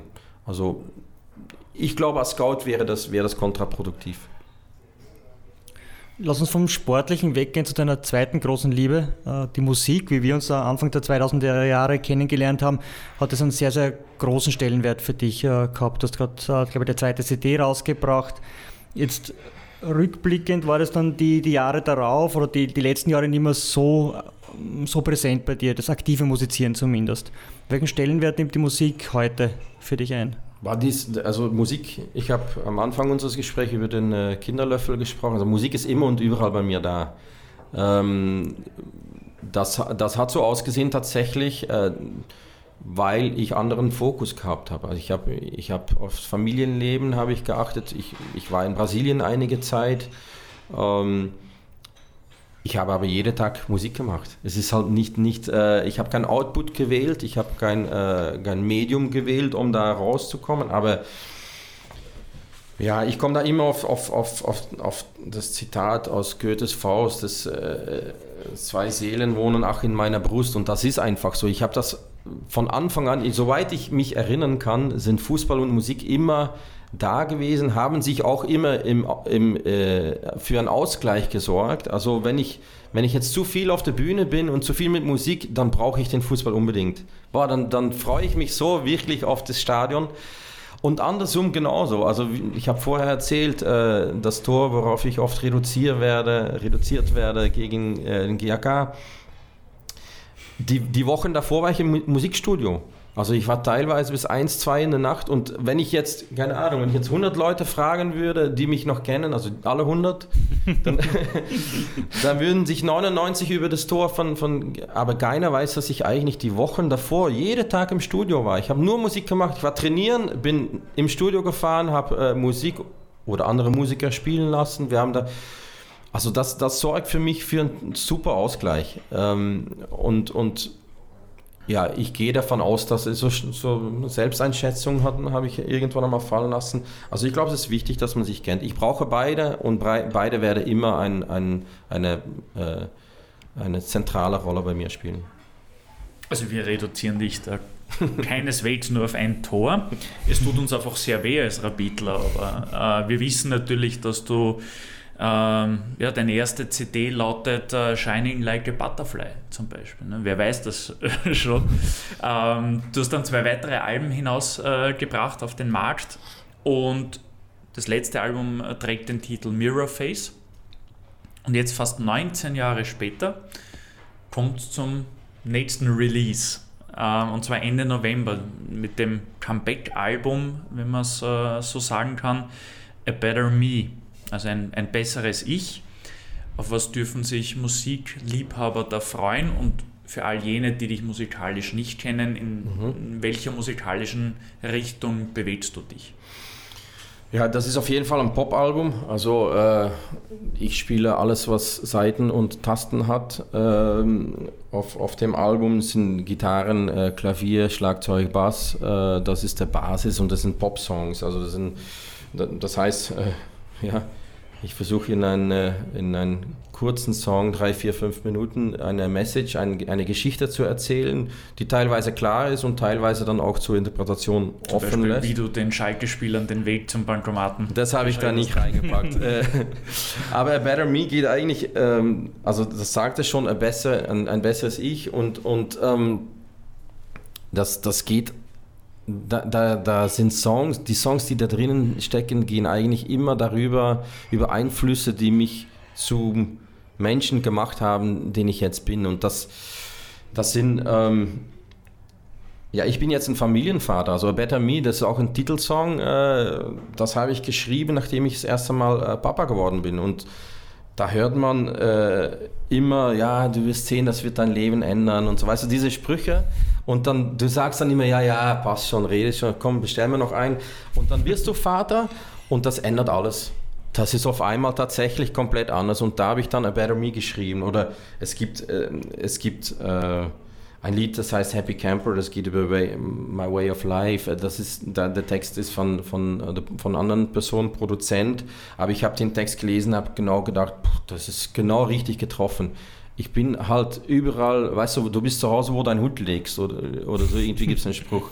Und so, das steckt in dem Song auch drinnen, ein bisschen Freigeist, ein bisschen ähm, überall zu Hause und doch überall äh, als Gast äh, auftreten. Das ist ein bisschen drin. Auswanderer hast du vorher gesagt, ja, das es, ähm, es ste stecken natürlich auch Liebesgeschichte drin über äh, meine jetzige Frau, aber auch über ehemalige Begleiterinnen.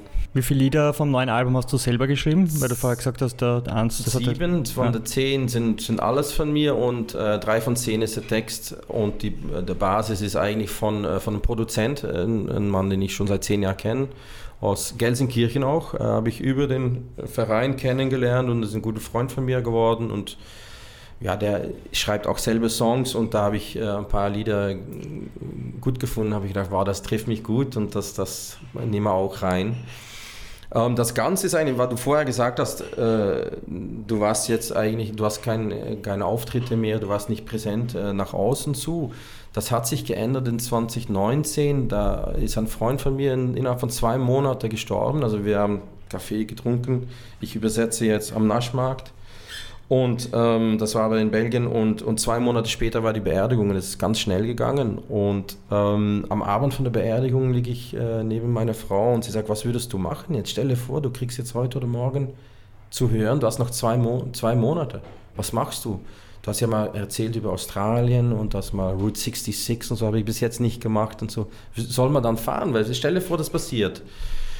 Und dann habe ich gesagt, und das war eigentlich der springende Punkt für sie dann nachher auch, ich habe gesagt, eigentlich das Einzige, wo ich wirklich, was mir wirklich leid tut, ich, ich habe seit 2003 so viele Festplatten mit Musik drauf, fertige Alben, nur nicht gemischt, neue Songs, wieder mit anderen Musikern, dann in Österreich, dann in Deutschland, dann in Belgien aufgenommen, alles gemacht.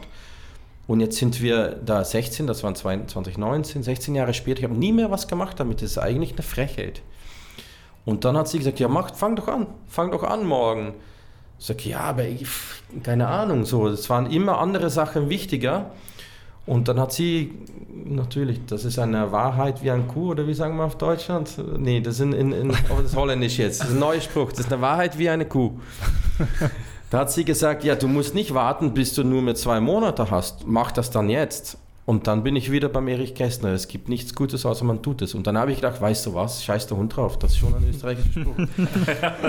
und ich mache das jetzt. Ich nehme jetzt die Lieder, teilweise sind da Lieder drauf, die waren eigentlich schon fertig. Äh, die habe ich nur rein mischen, äh, neu mischen lassen. Teilweise habe ich auch nochmal rein gesungen, teilweise einen neuen Gitarrensolo. Da sind ein paar Sachen geändert. Aber im Endeffekt äh, habe ich dann ein Projekt auf YouTube gemacht und aus dem Projekt ist dann eine Plattenfirma aus äh, Südsteiermark, Pumpkin Records, gekommen und die haben gesagt, ey, wir wollen die Songs, die du da hast, wir wollen da eigentlich ein Album äh, davon machen. Bist du interessiert? Und dann haben wir das gemacht. Jan-Peter, scheiß der Hund drauf. Äh, das sage ich jetzt nämlich auch. Äh, deine CD kommt erst Ende November raus. Mhm. Aber sorgen wir für eine Weltpremiere im Kaffeehaustag und du spielst uns eine Nummer aus der CD Unplugged. Gitarre hätte der Simon mitgenommen. Also wir wären bereit, wenn du bereit bist, legen wir los. Äh, jetzt habe ich zu oft äh, gesagt. Also zumindest 30 Sekunden oder so. Ja, kurz. Äh, ich habe zu oft gesagt. Äh, scheiß der Hund drauf. Scheiß der Hund drauf. und es gibt nichts Gutes, außer man tut es. Also, das kann ich nicht Nein sagen. Aber gerne. Ich, also, ich, wenn es euch äh, passt, würde ich gerne von A Better Me, dann spiele ich dann halt ein bisschen die Geschichte vor und erzähle euch, worüber es geht. Bitteschön, ja? Machen wir doch. Du bist der dritte Musiker im Kaffeeaustausch. Wobei wahrscheinlich äh, der äh, mit der meisten Studioerfahrung. Oh. Okay. Johnny Ertl würde ich sagen. Äh, Hast du mit Johnny Ertl eigentlich noch gespielt? Spielt, ja. ja. Der hat im Kaffeehaustag auch schon etwas live von sich gegeben. Aber ich glaube, der hat kein, der hat offizielles Spiel. Ich habe es auf jeden Fall trainiert zusammen mit ihm. Ich glaube, ja. offizielles Spiel habe ich ja. dann nicht mit ihm gemacht und Elisabeth Gamhoff-Leitner, äh, früher bei Sky, die Anchorwoman. Die hat sehr, sehr viel Bühnenerfahrung, ist mit ihrem Bruder, viel, genau, äh, mit ihrem Bruder äh, viel Live-Konzerte gespielt. Die Kicks, legendär gewesen in der Steiermark und im Südburgenland. Ja. Und die hat auch etwas zum Besten gegeben. Aber ähm, ja, ich glaube, der meiste mit Studienerfahrung bist definitiv du. Ja, Peter, links hinter dir ist die Gitarre. Sie ist bereits gestimmt. Nimm sie dir bitte Sehr gut. Ich hoffe, du kommst damit zurecht, aber bei einem Vollprofi sollte das ja nicht das große Thema sein. Das äh, Booklet, sagt man, glaube ich, Ja, Booklet. haben wir jetzt auch schon am Tisch, weil du kannst ja den Text noch nicht auswendig. Doch. doch, doch. Okay, also wir, was hören wir? Also, A Better Me. Ja.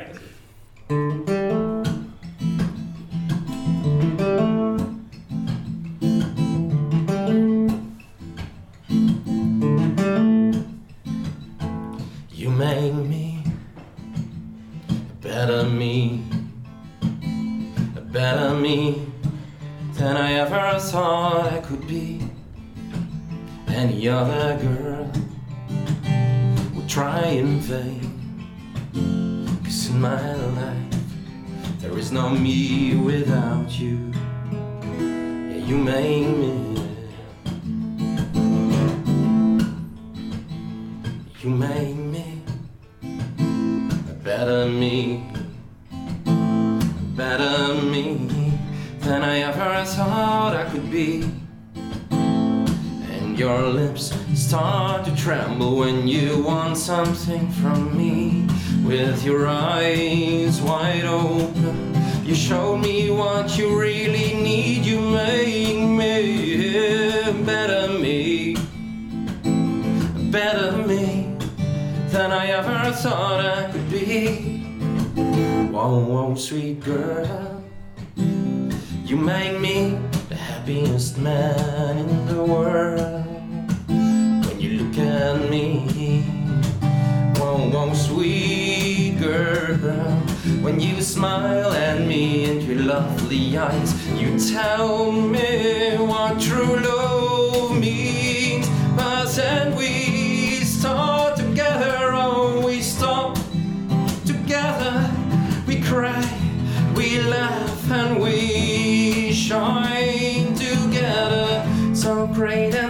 Special that the whole wide world needs to know. Oh, yeah, you make me a better me, a better me than I ever thought I could be.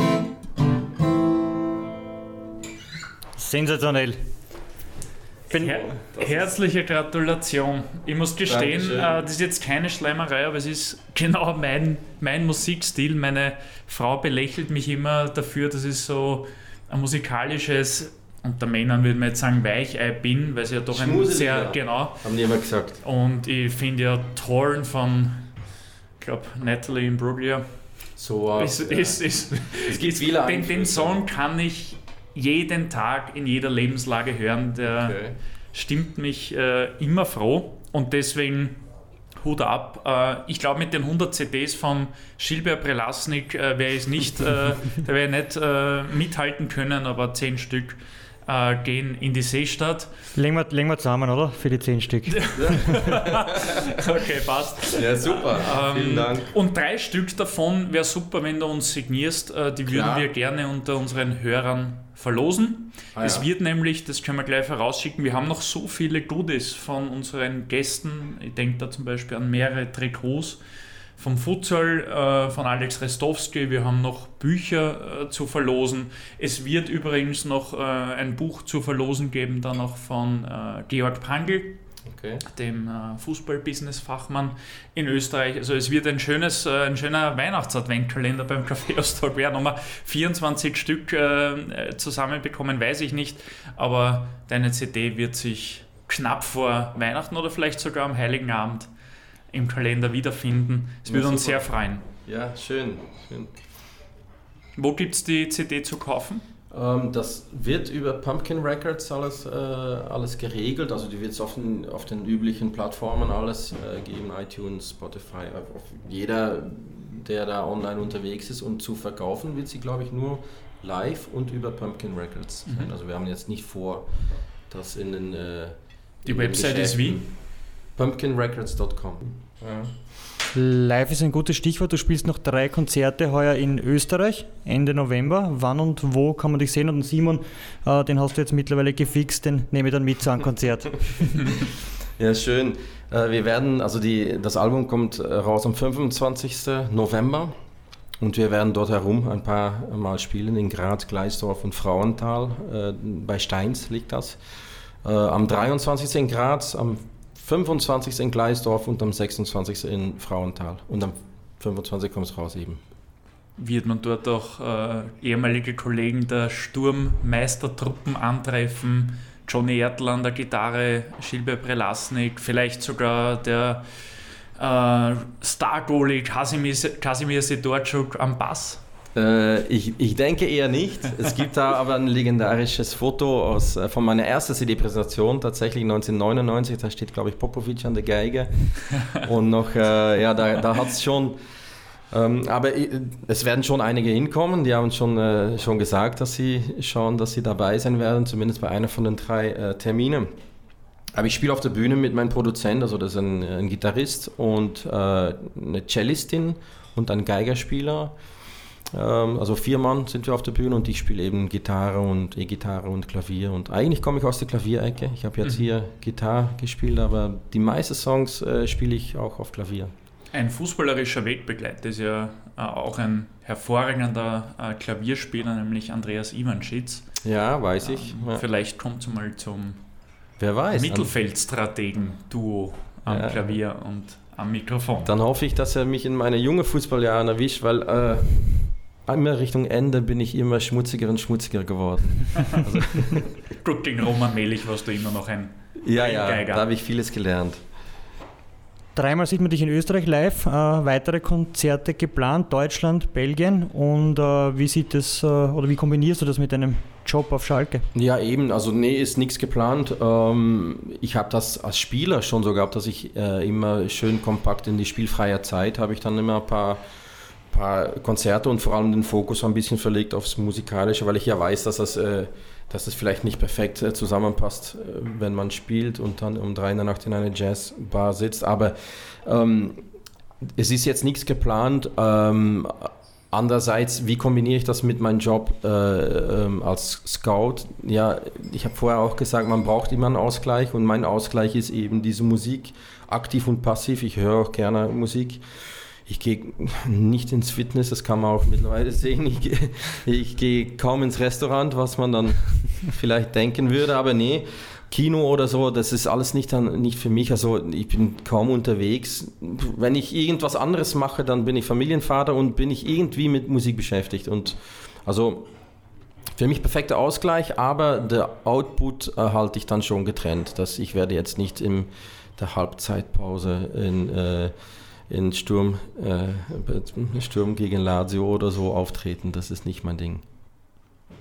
Sports Business AT, Österreichs größte Sport B2B Community. Sports Business AT liefert dir die schnellsten Sports Business News aus Österreich und über die Grenzen hinweg auf einen Blick und bringt dir die relevanten Player der Branche im Netzwerk zusammen. Außerdem ist Sports Business AT Österreichs einzige Sport B2B Jobbörse und bietet dir knackige Videos wie das Sports Business AT Speed Date, zahlreiche Themenschwerpunkte, Sponsorencheck, fundierte Gastkommentare und vieles mehr. Sports Business AT wir kommen vom Hauptteil weg zu unserer Kategorie Tipps, Tricks und Trends. Da hatte ich schon Schrick, äh, schon Angst dafür, ja. Ja, haben, und mittlerweile noch immer Angst, oder? Hm, äh, schauen wir mal, was kommt. Angst ist schlecht, Respekt ist gut. Okay, Respekt habe ich für diesen Teil. Welche Entwicklung wird das Scouting in den nächsten Jahren prägen?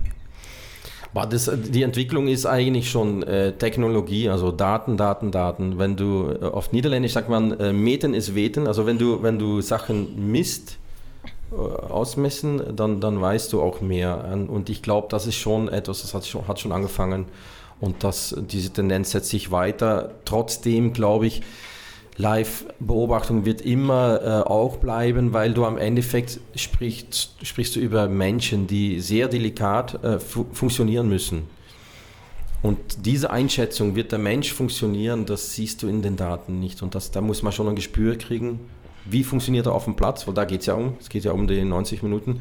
Und natürlich, wie geht er auch äh, in den Gesprächen rund um äh, den Platz. Aber das ist dann eher für einen Sportdirektor angedacht, sage ich mal. Äh, der muss auch ein Gespür kriegen, funktioniert der in der Mannschaft, die wir haben.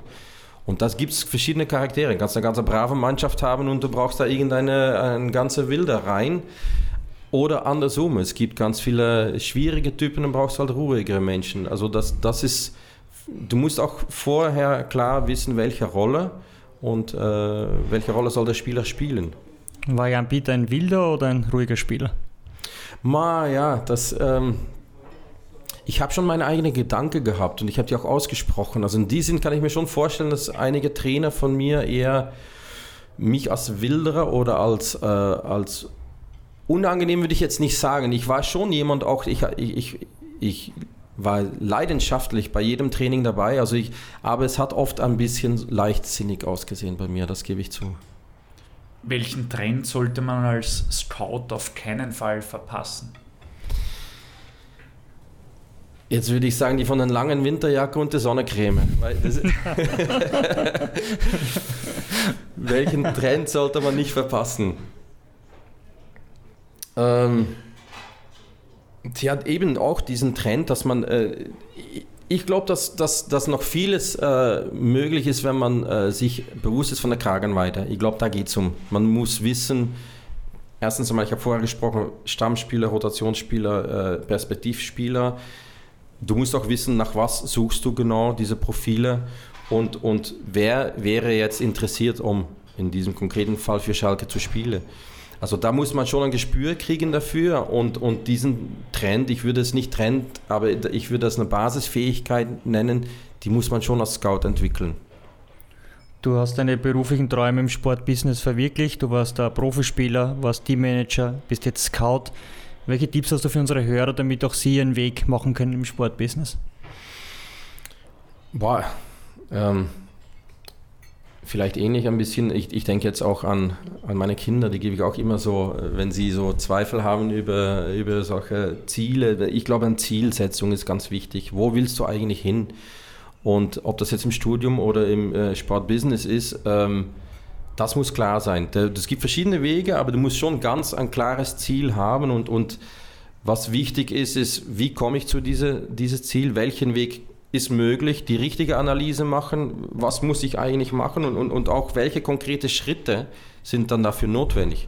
Wie plane ich das? Da kannst du über Zwischenziele sprechen, aber da, ist, da geht es immer für mich darum, um ganz, so, je klarer du das hast, je klarer das Ziel ist, je klarer äh, den Weg ist und je klarer du bist, welche Schritte du brauchst, um, an den, äh, um das Ziel zu kommen, desto einfacher wird das auch, weil dann kannst du auch einschätzen, ist das wohl realistisch für mich. Jan, bitte lass uns ein paar Rück- und Ausblicke tätigen. Wenn du auf deine Sport-Business-Laufbahn zurückblickst, welche Personen haben dich bisher am meisten geprägt? Ja, Sport-Business äh, interpretiere ich jetzt sowohl Richtung Musik als Richtung Scouting. Also erstens ist einmal klar, ich äh, lebe seit 20 Jahren mit einer Frau und mit Kindern zusammen und natürlich die, äh, meine Frau hat mir immer den Spielraum äh, gelassen, ähm, um meine äh, meine Karriere auch zu entwickeln. Also das ist schon mal sehr wichtig. Äh, Kinderlöffel habe ich gesprochen, meine Mutter, mein Vater, also da kommt Sprache und Musik zusammen. Ähm, wir haben äh, zwischendurch kurz über, über Horst Held und Gary Zuber gehabt. Die haben mir den, den Weg ermöglicht, in der Bundesliga zu funktionieren. Äh, sicher, sicher auch äh, ein wichtiger Punkt gewesen für den, für den Standpunkt, wo wir jetzt sind. Ähm, musikalisch hat mich zum Beispiel Nick Cave sehr viel gegeben. Ähm, gerade äh, auch wenn man sieht, was er für Rückschläge hat äh, zurückstecken müssen und trotzdem da irgendwie, und dann komme ich wieder übers Ziel, es gibt verschiedene Wege. Das kann sein, dass du deine Kinder verlierst, stelle das mal vor. Aber seinen seinen Weg ist trotzdem, um mit seiner Musik eine gewisse Botschaft zu geben. Und da, da da weicht er nicht davon ab. Das ist, er hätte jetzt auch sagen können, ich bin jetzt äh, mal traurig und ich mache gar keine Musik mehr. Nein. Also das, das sind schon Sachen, wo ich, wo ich sage, dass da, da schaue ich schon, was, was solche große Persönlichkeiten, sage ich mal, äh, machen. Es gibt zum Beispiel über diese Songwriter-Plattform, die ich angefangen habe in, in Graz, äh, da hat es damals an, an Kunstpolitiker gegeben, Heimo Steps, der hat mich total unterstützt darin und dieses Plateau gibt es ja nach wie vor. Also das ist auch Sportbusiness für mich, das ist etwas, was ich gestartet habe, realisiert habe und was tatsächlich jetzt noch immer da ist. Mittlerweile über 20 Jahre Bestand in äh, Österreich. Na, fast 20. Ja, 23 ist dann das äh, 20 In 23 Jahre. es 20 Jahre Jubiläum, ja. Ich habe da witzigerweise letztens äh, etwas, ein Zitat von, äh, von Anthony Hopkins, Sir Anthony Hopkins, muss man jetzt mittlerweile sagen, habe ich gelesen. Hm, Vielleicht kann ich das, ich habe das hier irgendwo in meinen Notizen, ich, ich sage euch das. Meine Philosophie lautet, was die Leute über mich sagen, geht mich nichts an. Ich bin, was ich bin und mache, was ich tue. Ich erwarte nichts und akzeptiere alles. Und das macht das Leben einfacher. Wir leben in einer Welt, in der Beerdigungen wichtiger sind als der Verstorbene. Die Ehe wichtiger ist als Liebe, das Aussehen wichtiger als die Seele. Wir leben in einer Verpackungskultur, die Inhalte verachtet. Und da steckt auch die Idee Plateau, die kommt ja nicht nur aus von dem Wort Plattform oder Ebene, sondern auch der Philosoph Platon steckt dort drinnen, der dann ja auch mehr Richtung Inhalt, Richtung Ideen denkt, gegenüber Aristoteliker, äh, äh sagen Aristoteles. Ähm, da ist auch dieser Gedanke, für mich geht es viel mehr um den Inhalt als um die Verpackung und, und ja, das ist schon etwas, was mir auch äh, jeden Tag begleitet eigentlich, sowas. Zum langfristigen Erfolg gehört auch das Wegstecken von Rückschlägen und das Lernen aus Fehlern. Welche Entscheidungen würdest du heute so nicht mehr treffen? Ja, da komme ich wieder auf, was ich vorher gesagt habe. Sometimes you win, sometimes you learn. Habe ich auch in irgendeinem neuen Song, der nicht auf, äh, aufs Album steht, aber es gibt ja nach wie vor auch jederzeit neue Songs und habe ich das, das mitgenommen. Also ich, ich glaube, wenn ich etwas ändern würde in, mein, äh, in meiner Vergangenheit, dann würde das auch Einfluss haben über die Person, die ich jetzt bin. Also ich, hab, ich, ich bereue mich, ich bereue gar nichts eigentlich. Auch nicht, äh, wie du vorher gesagt hast, äh, Disco in Graz. Ich war kein Disco-Tipp, aber ich war dann schon mal in einem Jazzclub oder, oder in einem Theatercafé. Aber das bereue ich mich nicht, weil das hat, hat es am Endeffekt das sind alles Einflüsse, die dafür gesorgt haben, dass ich jetzt hier sitze und dass ich, dass ich bin, wer ich bin. Und ähm, klar, vieles ist auch Bauchgefühl und vieles ist auch äh, Momententscheidung. Ähm, ich habe vorher auch gesagt, ich, ich habe nie Karriereplanung gemacht und, und bin auch nicht der Typ dafür. Dann muss man aber auch äh, gestehen, dass man Fehler macht. Man macht halt, wenn du vieles aus dem Bauch, Bauch machst, dann machst du auch viele Fehler. Und ähm, ich glaube aber, nein, ich sehe jetzt nicht etwas, wo ich sage, das würde ich komplett anders machen. Ich sehe schon sehr viele Dinge, wenn ich die anders gemacht hätte, wäre, wäre was anderes passiert. Ja, das schon. Aber ich hätte alles genauso wieder gemacht. I did it my way. Gibt es Entscheidungen, auf die du besonders stolz bist? Ähm, boah, man sagt, ein Mann sollte einen Baum pflanzen, ein Haus kind, bauen. Haus bauen, Kind erzeugen und dann Buch schreiben oder sowas, gell? Das Buch, Buch, Buch fehlt noch, oder? Buch fehlt noch, dafür habe ich halt ein paar Alben. Aber an einem und Buch habe ich. und ein Gedicht. Aber ich habe tatsächlich auch schon an einem Buch angefangen. Ähm, damals in der Zeit, dass ich geschrieben habe, auch für die Zeitung, hat mein Chef äh, Sport hat mich unterstützt und das ist aber noch nicht fertig, das kommt noch. Um was, Irgendwann. Um was geht's? Das gibt zwei, es gibt zwei äh, Geschichtslinien, also eine Geschichtslinie sind 90 Minuten von einem Spiel und äh, die andere Geschichtslinie ist eine ganzes, äh, ganze Karriere.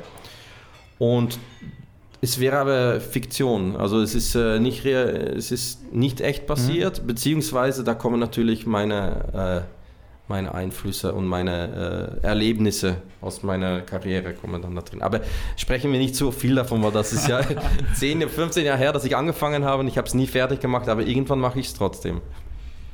Baum habe ich auch gepflanzt, Kinder habe ich, Haus gebaut, also ich meine, ähm, bin kommt, ich ganz Kommt das Buch, Anna? Ich bin ganz stolz auf, auf all diese Sachen. Plateau bin ich auch stolz, dass es immer noch existiert, also schön. Wo siehst du dich in fünf Jahren? Ähm, gute Frage. Also meine, mein jüngsten Sohn muss, muss noch circa vier, fünf Jahre in die Schule. Also da, da ist für mich schon mal ein Schnittpunkt. Ähm, ich glaube, dass ich die nächsten Jahre auf jeden Fall äh, in der Nähe bleibe. Äh, sagen wir Standort Belgien. Ist das dann als Scout bei Schalke? Das kann gut sein. Ähm, ist es ein anderer äh, Job, Sportdirektor irgendwo? Das kann auch, weiß ich noch nicht. Äh, aber ich sehe mich auf jeden Fall jetzt die nächsten fünf Jahre sehe ich mich noch in der Nähe. Nachher kann ich mir gut vorstellen, um nochmal einen neuen Kontinent, Kontinent zu, zu erleben. Hongkong. Warum nicht? War ich ja auch schon mit, mit Schalke. Aber, aber nee, aber es gibt schon, die, die Fußballwelt ist ja mittlerweile auch mondial. Also äh, es gibt so viele Kontakte auch, ob das jetzt MLS oder Australien ist. Es, es hat auch schon Angebote gegeben in der Richtung. Mhm. Aber ich sehe mich jetzt als Familienvater und, und äh, sicher die nächsten paar Jahre haben die Kinder, brauchen die Kinder mich noch und äh, das möchte ich auch unbedingt ausfüllen, was sie brauchen.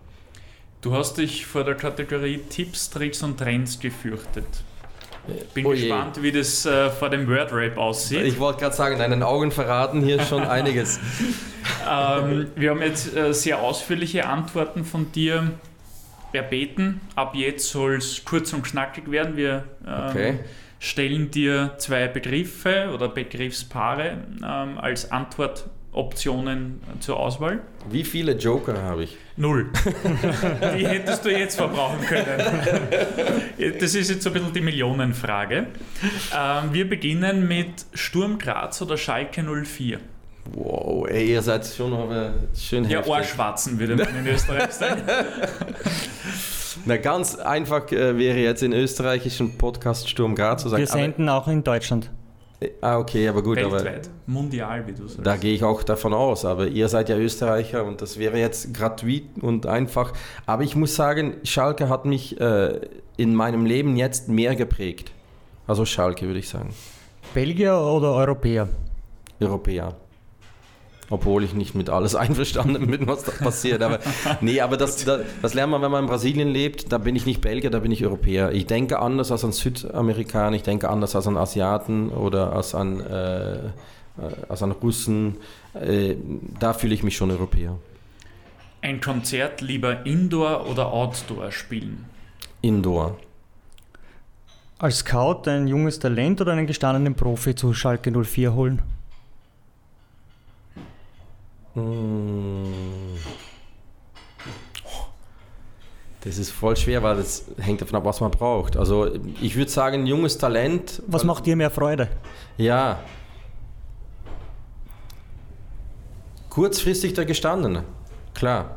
Aber langfristig der, der Junge. Also wenn du einen hast, wo du wo doch wenige Clubs dahinter sind und der funktioniert dann auf einmal auf Schalke, natürlich. Langfristig lieber das. Milo oder Reinhard Fendrich? Milo. Wobei Reinhard Fendrich ist schon auch gut, muss man schon sagen. Habe ich auch schon einiges von gespielt, aber eher. Ähm, aber deine Musik ähnelt wirklich jener von Milo. Ja, ich habe tatsächlich ein, einmal, das letzte Mal vor die lange Pause habe ich Vorprogramm von Milo gespielt. In 2007 wirklich? war das, ja. Cool. Da ist er erst aber gerade rausgekommen. Mhm. Da war ich schon Superstar, haha. und, nee, aber er ist da rausgekommen und hat in Belgien ein, ein, auf einer Wiese, das war Outdoor, und da habe ich dann Vorprogramm gespielt. Ein Herz wie ein Bergwerk oder ein Herz wie der Bergwirt? mein Gott. Ähm, Mittlerweile wie ein Bergwerk, aber äh, ich habe tatsächlich sechs Monate gedacht, dass das Bergwirt heißt. Weißt du, kennst, äh, deswegen, du kennst die Geschichte. Nein, das war jetzt Zufall, die Frage. Zufall. Ich kenne natürlich nicht die Geschichte. ich komme nach Graz und irgendwie äh, mit dem Geiger, den ich am Tag 1 kennengelernt habe, Bernie Mallinger, ähm, bin ich dann Mittagessen immer wieder gegangen in St. Peter, beim St. Peter Bergwirt. Und am Abend mit Roman Mehlich dann in die Disco, wie du sagen würdest, aber das hat damals äh, anders geheißen. Ins Nachtlokal. Nachtlokal. Wie auch immer. Genau. Habe ich dann natürlich voller Brust mitgesungen, weil es Herz als wie ein Berg wird.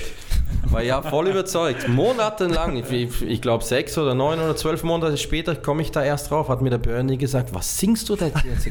Sag ja, das ist ja doch der St. Peter Bergwirt dort. Naja gut, also in dem Fall Bergwirt, auf jeden Fall. Belgische Muscheln oder steirischer Backhändelsalat? Wow. Ihr seid gut vorbereitet. Beides Lieblings Lieblingsspeise von mir. Äh, bisschen mehr belgische Muscheln.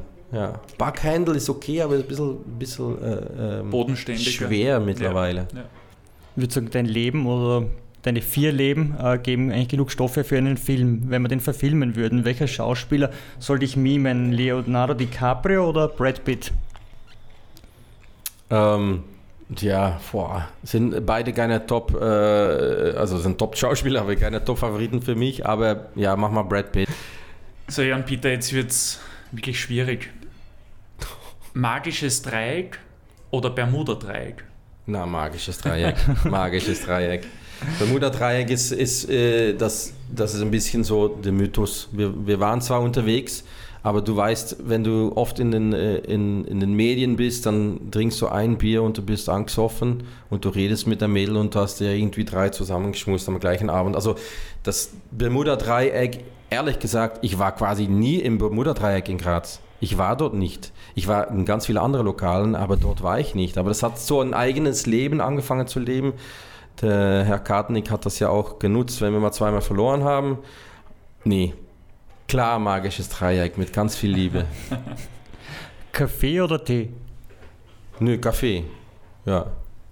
Jan Peter, danke für den gemeinsamen Kaffeeaustausch. Wir hoffen, wir haben da ein bisschen Magic vermittelt, ein bisschen Magie war drinnen, glaube ich. Viel Liebe, wie du gesagt hast. Und äh, ja, über vier Leben haben wir noch mit keinem Gast gesprochen. Boah. ja, das ist äh, ein Bild. Danke für die Einladung nochmal und war, war, war für mich auch das erste Mal so ein langes äh, Gespräch. Also die Interviews sind grundsätzlich kürzer, aber Podcast-Format gefällt mir. Kennst du sonst nur von deiner Frau, wenn du etwas angestellt hast? Ne? Lange Nö, Gespräche. Punkt 1, ich stelle nichts an und Punkt 2, meine Frau fragt nicht nach. Also. Wir fragen schon nach, heute nicht mehr. Danke, dass du da warst. Gerne, gerne. Danke. Kaffeehaus-Talk, der Sportbusiness-Podcast für Deutschland, Österreich und die Schweiz. Von und mit Lorenz Kirschlager und Simon Peter Karamza.